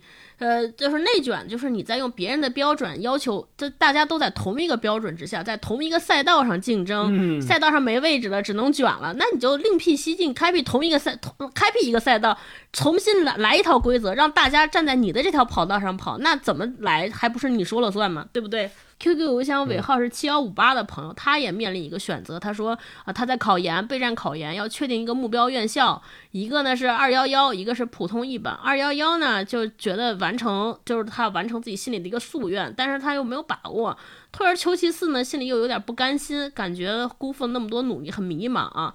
这个有没有你们两个考研的朋友有安慰过吗？考研的朋友有没有有有没有你们两个上 研究生考过研的朋友有没有给过有没有什么切实的亲身经历可以给这位朋友分享分享？嗯。我我当时可能你们俩是都保研的吗？不是不是，大一是保研的，我是考的。嗯，我当时考研其实可能跟这位朋友的情况不太一样。我当时已经在本科阶段毕业的时候已经找到工作了，就是回家进一个工程局，也是当工程师。嗯，所以我其实要说有没有退路，我是有在有退路的前提下选择去考研。我的目标很明确，我想要的就是我还不想那么早参加工作，所以我还想继续在学校里享受自由的时光。所以我想，那既然如此，我也有时间，呃，那我不如。就试试，就完全抱着试试的心态去考一把，考不上我也有退路，可以回家工作。呃，考得上了，那我就还能继续再享受三年的自由时光。我是在这种前提下我去去考研的。但是，呃，在准备考研那段时间，我是全力以赴的，真的是全力以赴。我在大学四年从来没有像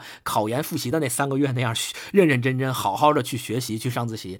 所以，我觉得百分之百的投入，嗯，即使可能如果回到那个时候我没有考上，我也不遗憾。就是第一，我我我没考上，我有退路，我还可以去工作，这是第一。第二，我没考上，我不遗憾，因为我已经把我百分之百的精力，把我百分之百的时间，百分之百的努力都投入到这件事上了。它最终的结果虽然没有如我的意，但是我也不会为此而感到后悔。排在这位朋友之后的，还有一系列这个站在人生十字路口的听友。除了这位在考研十字路上的听友，还有这个 QQ 邮箱尾号是六八五五的，这是站在。站在这个职场的十字路口，他觉得他自己所在这个行业，感觉好像对学历的要求比较高，所以他在想说，我到底是辞扔掉现在所有的一切，出去念个书，提升一下自己的学历，还是说，呃，这个继续现在的工作啊？还有一个是这个叫小兰，他也是在一个即将进入职场的朋友听友，他说我到底是该选择进大厂，还是选择小而美自己喜欢的创业公司？而且还是说，他说，甚至说我是不是应该直接退学呢？毕竟他二零二三年才毕业，嗯，不想再做现在的这些项目了，不想再做现在这些学的这些东西了。还有一个问题就是小城房大小城房和大城床怎么选啊？这是一个叫一名总是爱纠结的不知名的听众提的问题。那这样吧，你我们统一给大家回答一下，就是大家在做选择的时候，你们觉得？做，尤其是做那种比较看似比较重大选择的时候，一般会考虑哪些因素？你们会怎么做选择？大一考虑自己舒服，一个很细节的考虑啊，就比如说从小兰的这个问题入手的话，就选择进大厂还是小而美的创业公司，这两者呢，我相信如果你要选择的话，你都要去跟人家见个面，面面试聊一聊嘛，对吧？我觉得最直观的感受就是你跟面试官聊天的时候，或者你跟即将的主管聊天的时候，你喜不喜欢这个人？嗯，你更喜欢谁，你就选择去跟谁一起同共事，参加这个公司，这个是最直观的，最能影响到你近期的感受。因为我们每个人可以预见的东西都是非常非常有限的。你进了小厂，你进了小公司，不代表这个小公司未来发展就不好；你进了大公司，不代表新东方明天就不倒闭，对吧？它是一个。非常我们未知的事情，但是我们能预估的是说，哦，那我跟眼前这个人一起工作的话，那可能我未来半年或者三个月，当然你你也不能保证他不辞职，对吧？未来这三个月你是舒服的，我觉得做好眼前的这个规划就已经足足够足够了。因为像我们那个时候，比如说我们呃八零后，当时考大学的时候，最好的专业是计算机电脑，或者说是什么计算机是最好的专业。对吧？那后来又有说什么生物是最好的专业，但你现在你看，就它真的不一定能指导我们当前再过五年、十年的这个社会。真正最重要的是你自己是不是舒服，还是回到前面那个问题，你是不是自己自洽，这样才做抉择的时候你不会那么难受，也不会让你未来的人生那么别扭。起码你接下来走过去的这三个月你是顺的，这是我的想法。对。我可以给这几位朋友一个比较具象的建议，这是一个我知道的一个前辈跟我说的。他说，人生选择这种看似重大的选择，越重大越要凭着本性做直觉性的选择。嗯，说因为你是理性推导不出来的。说你就像大老师说，你看未来、看趋势，这都不是我们能看见的。你不相信，大家可以从以现在为时间点推算。就是把时间往往往回拉三到四年，你想想三年前和四年前的自己能预想到今天或者我们这个国家或者这个社会发展到今天吗？肯定不行。那大家也不要往妄认为自己可以看到三五年之后中国乃至世界乃至行业趋势。我觉得这个我们大概普通人是没有这个规律，所以大家不要去压。不要去选，嗯，还是要跟自己本心。如果说你说那我不知道直觉该怎么选，太简单了。现在在面前撕两条纸条，抓阄，抓着哪个就是哪个。大老师说命该如此，就直觉选没事儿。实在不行扔鞋吧，鞋面朝上抢二幺幺，鞋底朝上考别的，非常好。好，好。那接下来我们进入另一大类问题，这些呢询问的问题都是和这个。就亲密关系或怎么做，就是这个就关系来这一类来寻求建议和想听听我们看法的啊啊，第一类问题都是很多的，就是这个原生家庭和亲子关系的问题。关于这个，我们以前就是这个蛤蟆先生那期，其实也聊过挺多的了，大家就是有可以去看一看，嗯，你可以听一下。那具体这几个，我们今天也来这儿简单聊聊。因为确实是问题还比较多，嗯啊，说这个第一类原生家庭和亲子关系，他说这位叫 QQ 邮箱尾号幺八五九的朋友问说，如果你结婚有了孩子，父母健在，那么呃呃，作为儿子、女儿以及我本人这三个角色该如何排列？第二位，这是 QQ 邮箱四八幺幺的朋友，他在问我说这个说有了孩子之后。会不会所有呵护转移到孩子身上，老公就对自己的感情会变淡？说问我当时要铁锤的时候有没有思想上的变化和转变？还有这炮儿姐在说，说呃问我们三位主播怎么看待亲子关系与父母相处的过程中有没有觉得很矛盾的时刻？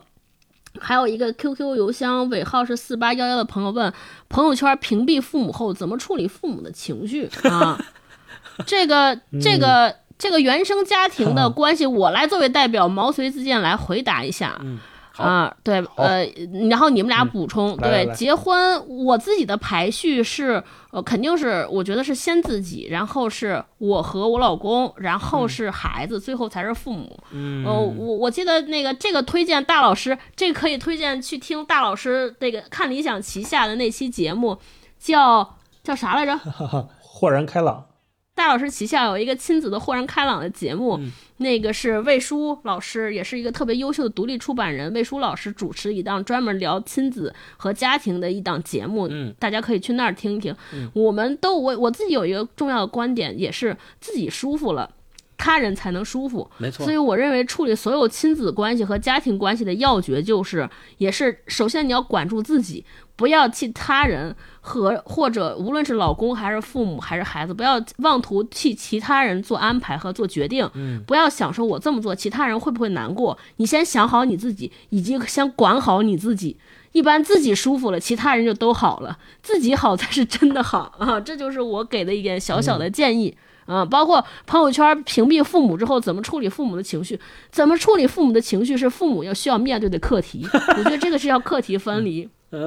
对，父母的情绪要父母来负责，我们自己只需要你，你需要抉择的是我要不要屏蔽他？屏蔽他之后，我能不能先舒服？我能不能有理有据的跟父母陈述我自己的情绪？如果 OK，那你就屏蔽你的。但是至于父母怎么想，父母怎么弄，我觉得这是父母要解决的事情啊。这个关系人不是自己，我觉得要厘清这个关系很重要啊！你们俩怎么有有没有补充的？对，我就补充一下刚开始那个排序吧，因为很多朋友都会问，就结了婚之后，父母、然后伴侣、自己，包括有孩子的话怎么排序？我觉得是要把自己和伴侣排在第一位的。对，因为这个是你每天都要一起生活的人。呃，如果说你们是独立生活的哈啊，就比如说我跟霹雳在一起的时候，我会觉得他就是我当下生活中最重要的。人或者是事或者是优先权都在这里，因为只有我们两个人好了，我们我的生活才能好。这也是我刚才说做抉择的那个逻辑之一啊，就是你能预见的是说，你跟身边眼前的这个人，你们俩一起开心的时候，起码接下来一小时你是开心的。那跟父母在一起的时候，你不知道他们呃，因为我们现在不跟父母住在一起，所以有的时候你真的不知道当下到底是什么情况。有的时候那个抉择也是非常的无力的。你想要改变，或者是想要做什么事情的时候，你改变不了。有时间的限制，有空间的限制，还有观念上面的隔阂，这个都会阻碍我们做决定。所以我会这么排序，把伴侣放在第一位。啊，那刚才超哥说那个父母的情绪也真的是非常重要，就是我们千万不要把自己和父母永远看成一体，就是他的所有事情都跟我有关，或者我的所有事情都要跟他有关。当然，这个观念可能是从我们这一代人慢慢的才能就是分割开。这个分割并不是说无情的切开，而是说我们都要把对方看成一个独立自主的主体。这不管是父母有没有认知到这个问题，或者是说需不需要你们去正经的聊一次这个话题，都是一个。需要慢慢的独立起来的过程，在这个过程里面，我们就会发现，说我没有，当然我我去热爱我的父母，去关心他们，这个是天经地义而且应该去做的事情。但是你也不要背负上他们所有的情绪，这个是背不动的。没错，他们也没有必要去承担你所有的负面的情绪也好，或者你的鸡毛蒜皮，在朋友圈吐槽一句领导，父母可能就会认为，哎呦，我这孩子怎么回事啊？是不是在单位受气了？其实你可能就在朋友圈开个玩笑。对吧？就有的时候，这种边界是两代人没有常年生活在一起，他们理解不了的，对，不理解的。所以，我们应该在有机会的时候，把这个大前提双方都梳理清楚之后，再各自处理自己的小情绪。没错，这是我想说的。我觉得这个跟原生家庭的关系，在蛤蟆先生去看心理医生，我们聊那本书的节目里面，其实聊到挺多的了。我觉得当时做心理咨询的时候，心理医生给了我，呃，心理咨询师给了我一个非常好的建议。他就跟我说，其实你不要妄图想要改变你的父母的想法，因为很难改变任何人的想法都很难，尤其是一个三观已经根深蒂固、形成了很多年的，那你不要去试图改变他们的想法，你改变自己其实也挺难的。那怎么办呢？我就是你去体会，在你们的关系的构建的过程中，种种的冲突也好，种种的开心的、不开心的情绪也好，就你在这个过程当中去体会这些情绪，这本身就是一种成长。如今的我总是感到迷惑，像阵风。不知明天的方向，有时失落，偶尔沉默，孤单，现实的重量，它在微弱的肩上。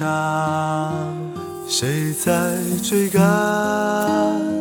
谁在旁观？谁在寻觅上转了几个弯？谁在沮丧？谁在悲观？你可记得当时我们都是那么的勇敢？那年的愿望，当初的梦想，实现了多少？有多少埋葬在路上？美丽的愿望，偶然的一点感伤，是否越是遗憾就越难忘？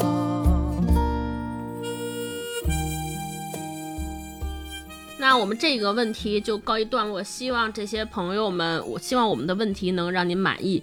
接下来，希望我们的回答能让你满意。接下来，另一个另一些问题也是跟亲密关系相关，他们希望聊聊亲密关系中的分别和失去。嗯，这些朋友应该面临了这种问题啊，比如说这个 QQ 邮箱尾号四零九九的朋友说：“我想问你们如何看到生命看如何看待生命中的过客，如何看待悲欢离合？”嗯。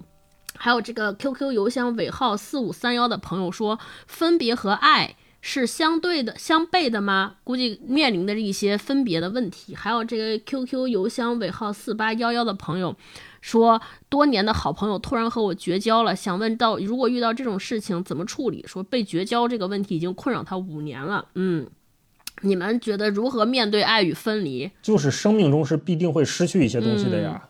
这个随着失去的多了，可能就。麻木了吧，就会觉得 麻木了，嗯，也是留不住，带不走的，留不下的，什么让大雨什么什么，对吧？让大雨淋之吧。嗯，我觉得可能这个朋友还比较年轻啊，就是在我们成长的过程当中，就是一个不断失去和不断妥协的过程。嗯，我们每个人都会失去你爱的人。都会跟你的朋友有过绝交，甚至不止一个朋友有过绝交。每个人都必然发生的，就像星光刚才前面那个话题讲的，你可以把它作为一个感情的收集，你会知道说，哦，原来失去是这种感觉，它并不美好，或者是它并不那么让人愉悦，但是它也是真实的，它是对你的成长有价值的。当你再次遇到这样的情况的时候，你就知道该怎么处理。所以坦白讲也没什么办法，但嗯，就是应该接受，嗯。他关于绝交这个问题困扰他五年了，他想问问，如果我遇到这种事情怎么处理？就我还真是被好多朋友绝交过，因为 因为对，因为我是一个那样的人，就是可能大我跟男生说实话比较更容易相处，因为我在相处当中是一个比较大条的人，就我不会是那种早问好晚问安，然后如果朋友给我发的话，微信上发的话，我判断他没有什么特别重要的事情，他就是闲聊。而我对这个事情好像，要不然我很忙那段时间，或者说我对这个事情没有什么特别想说的，我就没有回复，我就会经常晾在那，我不会说一句说啊不好意思，我现在在忙，我晚点给你回复。我有时候确实还挺挺没礼貌的，所以有一些女性朋友比较细腻，她就觉得哎自己被冷落了这样的，然后就就绝交了。曾经有一个朋友特别认真，他刚生了孩子，他就觉得他自生了他孩孩子之后，我就不再去管他，而且也不去看他孩子，在微信上质问我说为什么你我自生了孩子你怎么怎么样怎么怎么样怎么怎么样，就质问了我三瓶。我当时跟他解释说，第一我那段时间确实很忙，第二呢我确实是因为我不知道如何面对孩子，因为。那个时候我很年轻，我没生孩子，我我总觉得说大家生了孩子之后生活也不规律，他要照顾孩子，我去了之后还会给他添乱。那就是说我对于生完孩子需要有人看望这个事情和他的观念认知发生了特别大的不一样，至少我们对这件事的理解不一样的。那我就把我对这件事情怎么样理解跟他说清楚。至于他接不接受，我没有办法，我也没办法让他理解我。所以这个事情，我觉得。就是这个，其实跟所有其他的关系是一样的。我觉得绝交这个事情，那就是你把就是尽人事听天命，你把你该做的事情都做了。像这位朋友，他说他那段时间他的朋友得了抑郁症，呃呃，对他可能你这位朋友可能觉得说是不是？有一些愧疚，甚至有些自责，认为自己没有在朋友得抑郁症的时候伸出帮手。对，但你要还有一些，还大家你可以换一个位置想想，还有好多得抑郁症，因为得抑郁症而不幸离世的朋友。你想想，他身边如果大家都心怀自责，那那些朋友该怎么办？说我有一个朋友得抑郁症，我没有发现，然后这个朋友自杀了，我都不知道。很多人因为这件事情自己也得了抑郁症。我觉得大家对大家不要这样，虽然你很善良，这个事情还是要自己分课题分开啊。那个是那个朋友要对他自己负责的事情，他可能要成长，他需要看医生，他需要援助。你只能把这些治愈他的通路告诉他。至于他能不能好，这个确实是我们很无能为力的。那只剩下最后几大问题了，三个问题。咱们第一类是跟社交关系相关的啊。那其实他主要这些朋友就就其实想了解应该用什么样的姿态面对职场或社社会中的社交关系。比如这个 QQ 这个叫少李少全二零二零的朋友问说，人到中年如何理解人与人的关系？还有这个叫。Emily 懂的朋幺二六邮箱的朋友说，怎么可以获得真实而确切的归属感？还有一个 QQ 邮箱尾号二幺二六六的朋友说，怎么做才能不那么自卑敏感呢？咱们派个代表。哇，这几个问题都还挺大的。嗯啊，人到中年如何处理并理解人与人的关系？我觉得悲观一点挺好的啊，就是顺着前面那个话题说，你要知道很多缘分是有时效的。啊，你在这个阶段里面，你跟这个人关系很好，并不代表说你们会好一辈子。其实往往没有人能跟你好一辈子，你只有自己照顾好自己一辈子。嗯，所以你把这个想清楚了之后，大部分时间都能自洽，因为你知道一切都将。注定会失去的时候，会更珍惜眼前的家庭也好，事业也好，包括你说的爱情也好，都是这样的。具体的事件当中，你肯定会有一个倾向的选择。我相信你可以做好。我觉得这三个问题其实可以归结为一个问题，我想用统一的一个答案来回答，就是我觉得刚才像大一老师说的那种态度，并不代表说，呃，有这个态度的人，并不代表你是一个自私的人。假如每一个人都能这么想。那我觉得这个世界都会更美好。呃，恰恰这个世界不美好的原因，有可能是有一部分人这么想，但是有另外一部分人就是想让别人快乐而委屈自己。这样的话，就会有很多麻烦的事情出现。所以我说的意思是什么呢？你你更关注自己的内心的状态，和更让自己去寻求想要的快乐，那就会获得真实而确切的归属感，也嗯，也就能够。就是是否有社交恐惧症，以及现在不是有一个梗叫什么社交什么什么症嘛，对吧？那就是这个问题就不再能够成为问题。你也就是所谓的自卑，所谓的敏感，当你有自己的那个，呃，更关注自己的状态的这一点作为根源，作为你的呃主心骨来来来做的话，那其实这个就这些问题都不再是问题，我觉得都不会再是问题。对。嗯，那个关于自卑敏感那个朋友提出问题，我稍微多说两句，因为我也是一个非常非常敏感的人。我因为这个就是我可以跟你分享一个心理医生给我提供的建议。他说他当时跟我说说我要有自自己的觉察，就是一定要经常问自己的一个问题：所有这一切是我想象出来的，还是对方真实表现出来的？就是当当分清当当我有要有要有这个意识，随时进行判断。如果有这个意识之后，大概率百分之九十的这些情况会发现都是我自己臆想出来，都是我自己缔造出来的，而不是对方真正表现的啊！我不知道这个建议对你是不是也适合，你也可以试一试，经常会问问自己。那我们接下来进入下一个话题，这也是这个关于恋爱和爱情中的亲密关系问题，这些问题也都挺有意思的啊。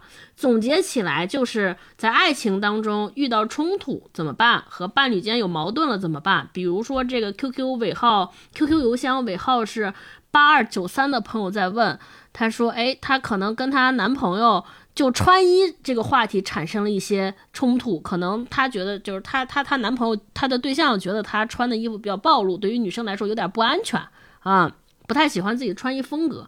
然后还比如哦，这个尾号幺五九八幺的朋友跟她有通相同的问题，说到底什么叫穿衣自由？她理解的穿衣自由是安全得体。哎，你们俩不会是两口子吧？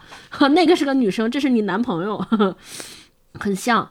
对，还有一个叫田仁仁的朋友，他非常羡慕大一老师的浪漫爱情，所以呢，他现在在想说，到底这个爱情这个东西真的是有那种 the one the right，就是是有那个对的人吗？是爱情这种能遇见的，还是需要慢慢经营的啊？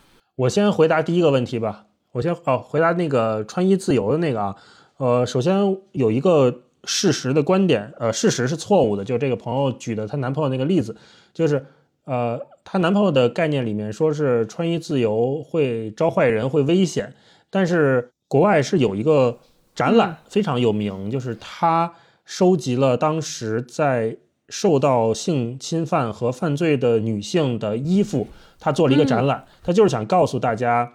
到底什么样的衣服会，是不是真正的说像这个她这个男朋友说的一样会招坏人？是因为暴露所以招坏人？实际上不是的，在真正的那种呃有科学依据的研究里面，它我们可以看到那个展览里面的所有的衣服都是非常正常的，甚至是偏保守的衣服。为什么会是这样呢？而是因为这些实行犯罪的人，他们判断。对方这个对象是不是一个他要去实行侵犯的对象的时候，他看重的是权力关系，就是很多看上去这个衣服非常的得体和非常的呃怎么讲，就是容易被操控的人，他反而是被犯罪分子盯上的一群人，嗯，而并不是说这个穿吊带啊、穿修身的衣服啊这样的。女性在很多不法分子眼里是更独立、更自由、更有自己的主心骨的，所以衣服并不是决定一个人他是否招坏人、会危险的绝对的判断标准。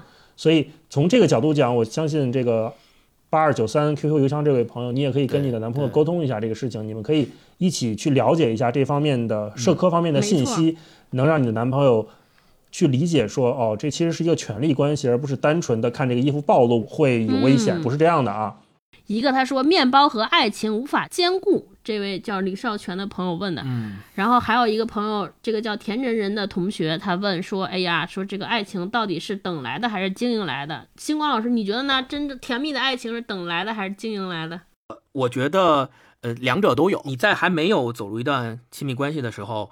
你没有办法说，我能靠所谓的经营去去怎么样？你只能说我通过各种各样的方法和尝试去寻找这样一个人，这是第一个。第二个是，当你找到这样一个人，你进入一段亲密关系的时候，这个是需要靠经营的，并不代表说，哦，我等来了一个人，这个人就百般的跟我怎么样都契合，我不需要经营，我也不需要方法，不需要两个人相处之间的一些方式，我就可以怎么着都行，反正他就是那个 the one，他就是那个 right man，对吧？就就就怎么样都可以。这个也是不对的，所以我觉得既要找到一个跟你合适的人，又要学会去经营你们两个之间的关系，这个是两者相辅相成，并不是说一定要选择哪个废掉哪个，不可偏废。这个是我的观点。嗯，对。还有一个面包和爱情无法兼顾的时候，我觉得还是先兼顾面包吧。你先把两个人的物质生活或者是基本生活确定好了，能过上好日子了，再想爱情。不然在这个爱情里面，一切都很勉强。对，两个人都会很辛苦。我觉得爱情呢，它是一个一加一大于二的事情，嗯，所以一定要先让你们独自各自都成为一个独立的、能够很好生活的人的时候，你们再有爱情。千万不要把爱情当做一个现实生活方式不满意的解决方案。哎呀，我们现在有很多问题，那我们俩谈个恋爱吧。我现在有很多问题，我们俩生个孩子吧。我们俩现在很多问题，那咱俩结个婚是不是这事儿就好了？完全不是这样的，一定要把自己现在这条事儿你捋明白了。你再去把另外一个人邀请到你的生活里面，这是对你负责，也是对别人负责。那我们进入了今天的真正的最后一趴，最后一趴就是问了一些其他的比较大的人生问题啊。我们也是念一下问题，然后派个代表来回答。因为我们三个主要是因为观点太相近了，一个人另外两个人补充吧。这对，好，好。这第一个问题来自于 QQ 邮箱尾号四八幺幺的朋友，他问怎么看待最近愈演愈烈的抵制娘炮文化？哎，这个有没有触及你们的语境？不能说的语境。我觉得这两个词放在一起有问题啊！就抵制娘炮这个，其实我认为不存在娘炮这个东西。就不管是你的生理身体的性别是什么。每个人都有选择自己呈现自己的权利嘛。小到你染个头发，你化个妆；大到你想穿什么衣服，你是想穿裙子还是穿裤子？我觉得只要不违反公序良俗，且不给别人带来困扰和不安的话，这件事情都没问题。所以我是不同意就这种一概而论的，说我们所有人都要不不分场合、不分语境的抵制所谓的这个打引号的娘炮文化，这个是非常有问题的啊。我补充一下，我觉得有一种我们可能应该不能叫抵抵制，而是应该警惕的是审美单一化和趋同化。如果大家都是百花齐放，各各种分成，我觉得才是好看的。嗯，同意。哦，这个跟上一个可以接上，这也是一个 QQ 邮箱尾号五九八幺的朋友问的：社会上一些热点舆论事件，到底应不应该 第一时间参与讨论？哈哈，这个跟刚才的逻辑还是挺完整的。它后面还有一大段，我们就简单说，它就是不讨论吧，觉得舆论可能是弱者的最后一根稻草；不讨论、不关注呢，弱者的声音可能就会遗忘；但是讨论呢，又可能被利用，参与讨论可能就会被传播，也可能他还很警惕啊，怕自己成为网暴中的一份子。所以，嗯。我觉得讨论也分你介入的姿态啊，有的时候我们讨论一些事情是想改变一些事情的。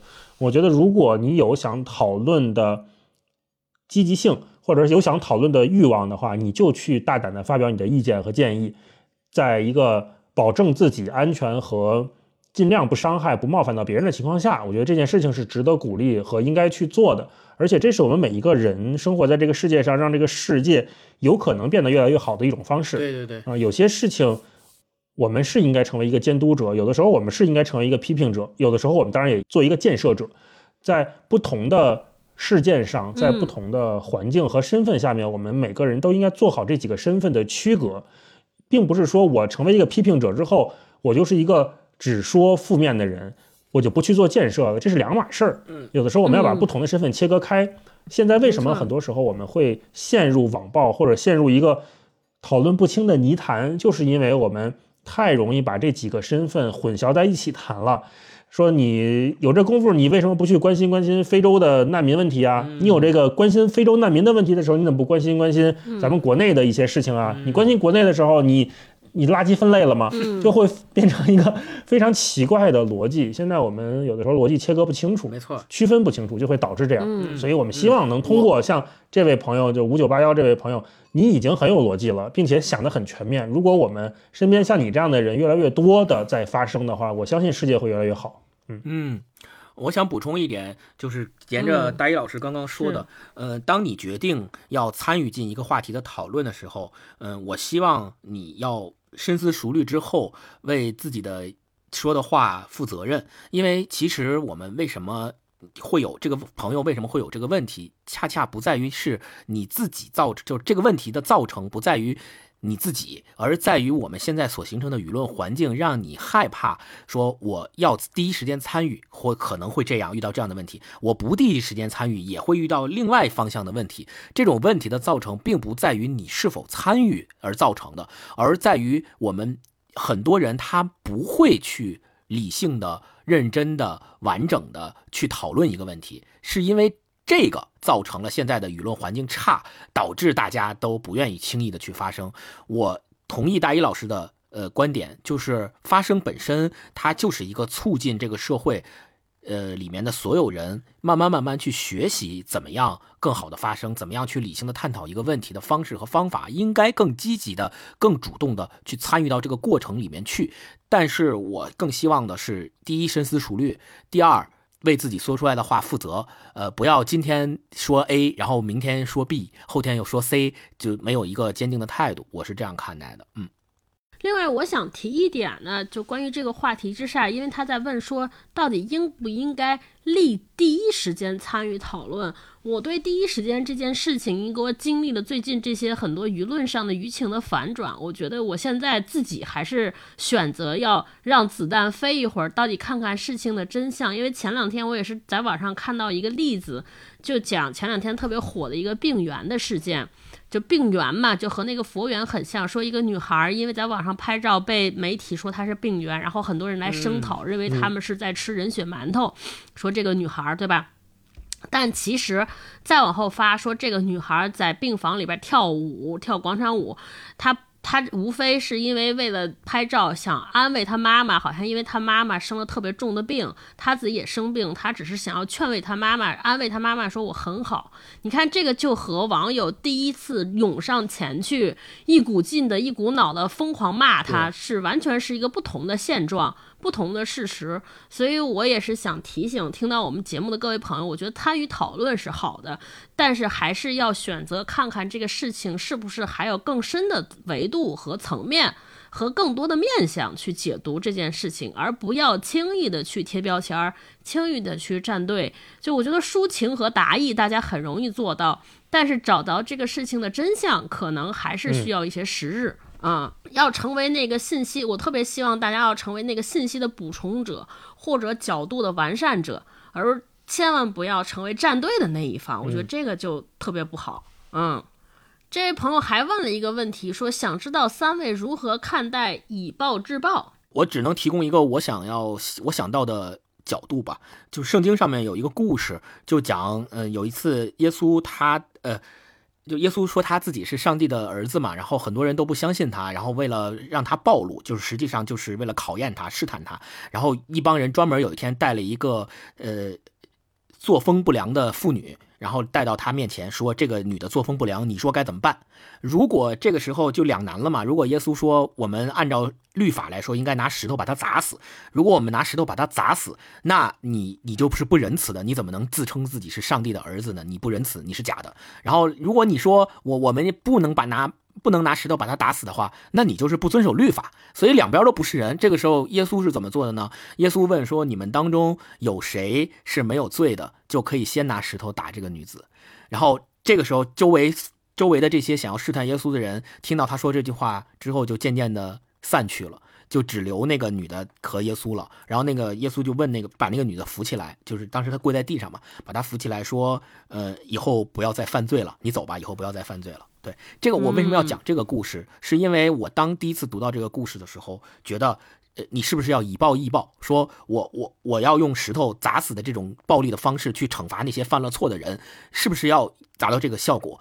嗯，律法上是不是这么写的？确实，他可能律法上确实是这么写的。但是耶稣的意思就是，其实我们每一个人都或多或少会犯错，或每一个人都是有罪的。以暴易暴这件事情，你就没有那么正当的理由去对。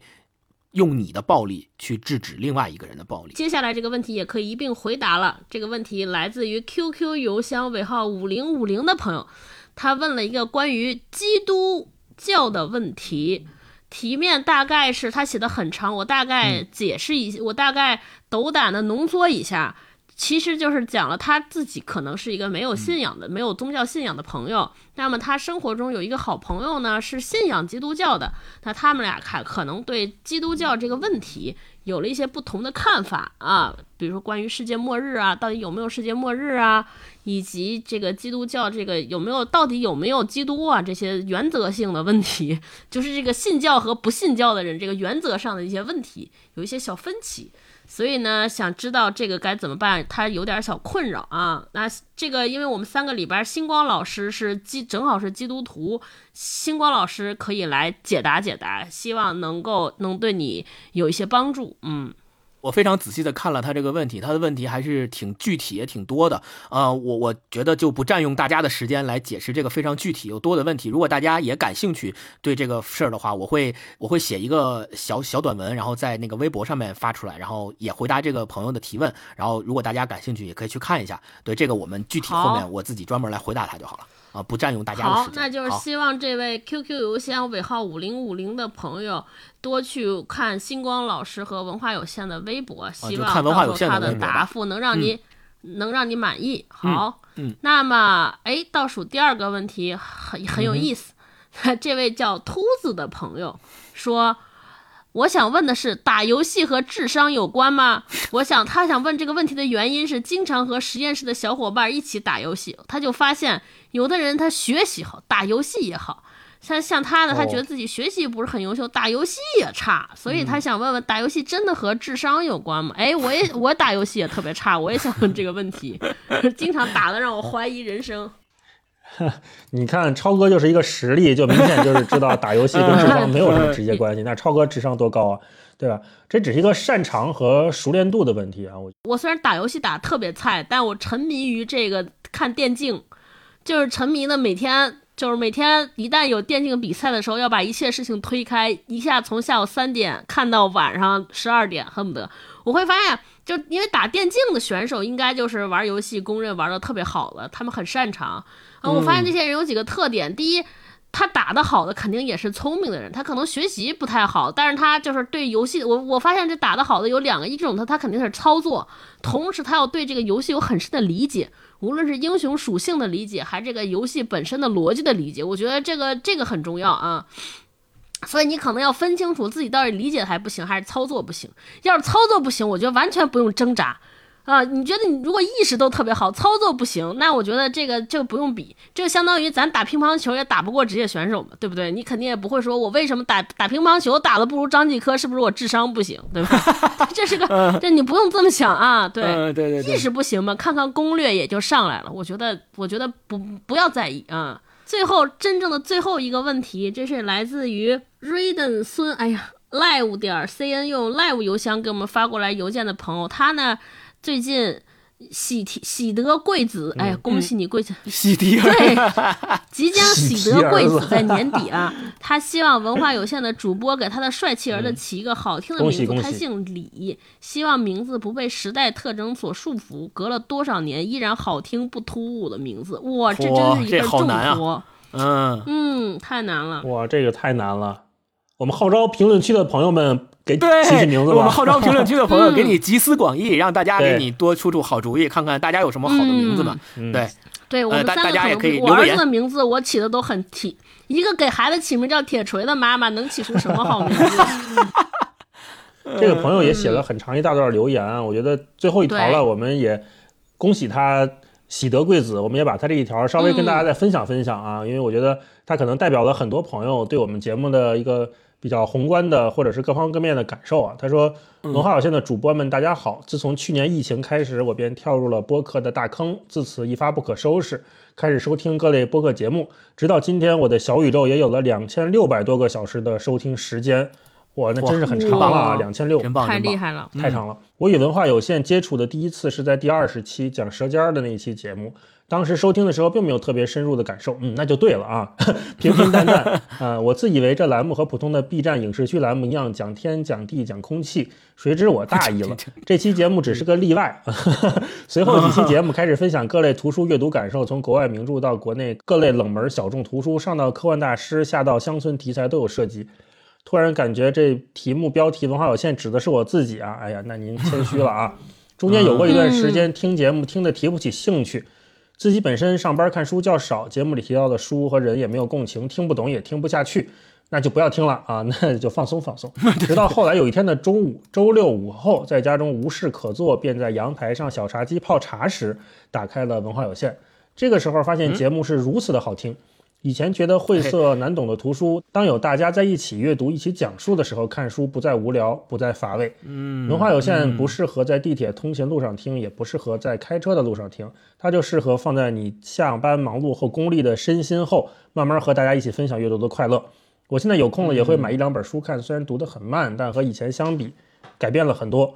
啊，后面就说他的儿子出生了，希望我们给他起一个好听的名字。嗯，那我们就以这条留言作为节目的收尾，感谢一下大家啊！我们收集到了这么多朋友的留言，也希望大家能够在这期节目里面听到自己的问题被我们回答了。不管我们回答的让你满不满意，都希望我们能够在接下来的时间里，文化有限能够继续陪伴你，能够给你提供好的收听体验啊，能够让你跟我们一起，大家在这个学习小组里面看更多的好书。嗯嗯。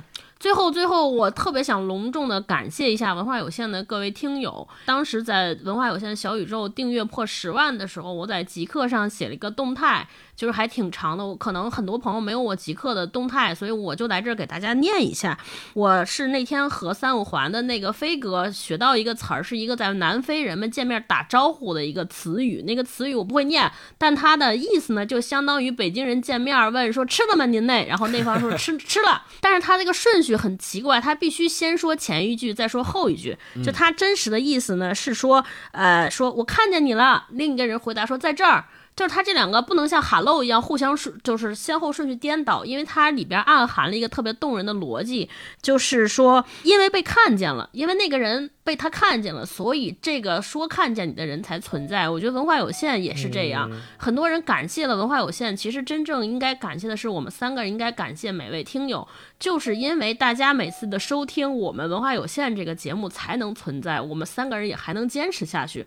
因为说老实话，我们刚上线的时候，也就。就是几百个听友在听，就那个时候做节目，其实我们当然也是在给自己做，但你总是觉得说不如现在今天这样有一份沉甸甸的重量和嘱托，所以我们也非常感谢。每位听友两年来，无论是从最早开始跟着我们听，还是今天新加入的听友，我们都非常非常感谢大家。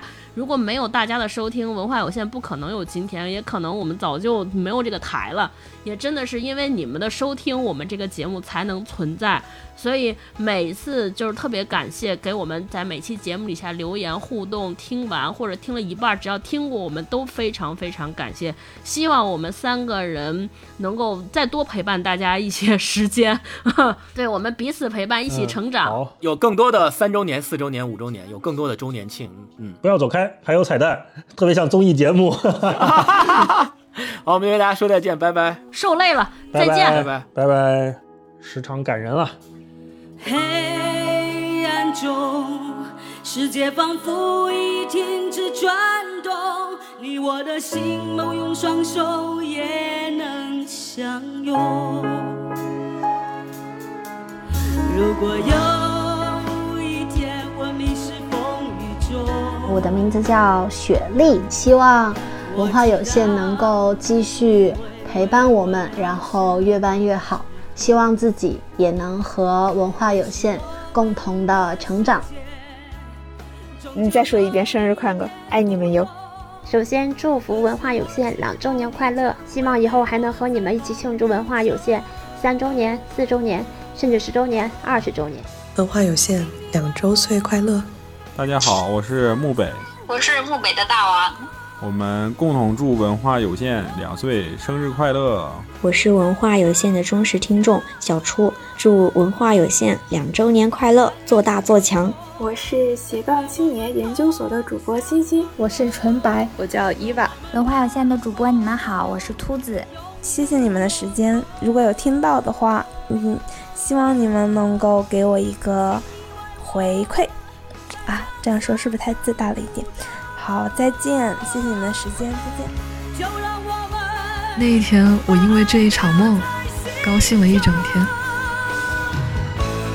也许有一天我。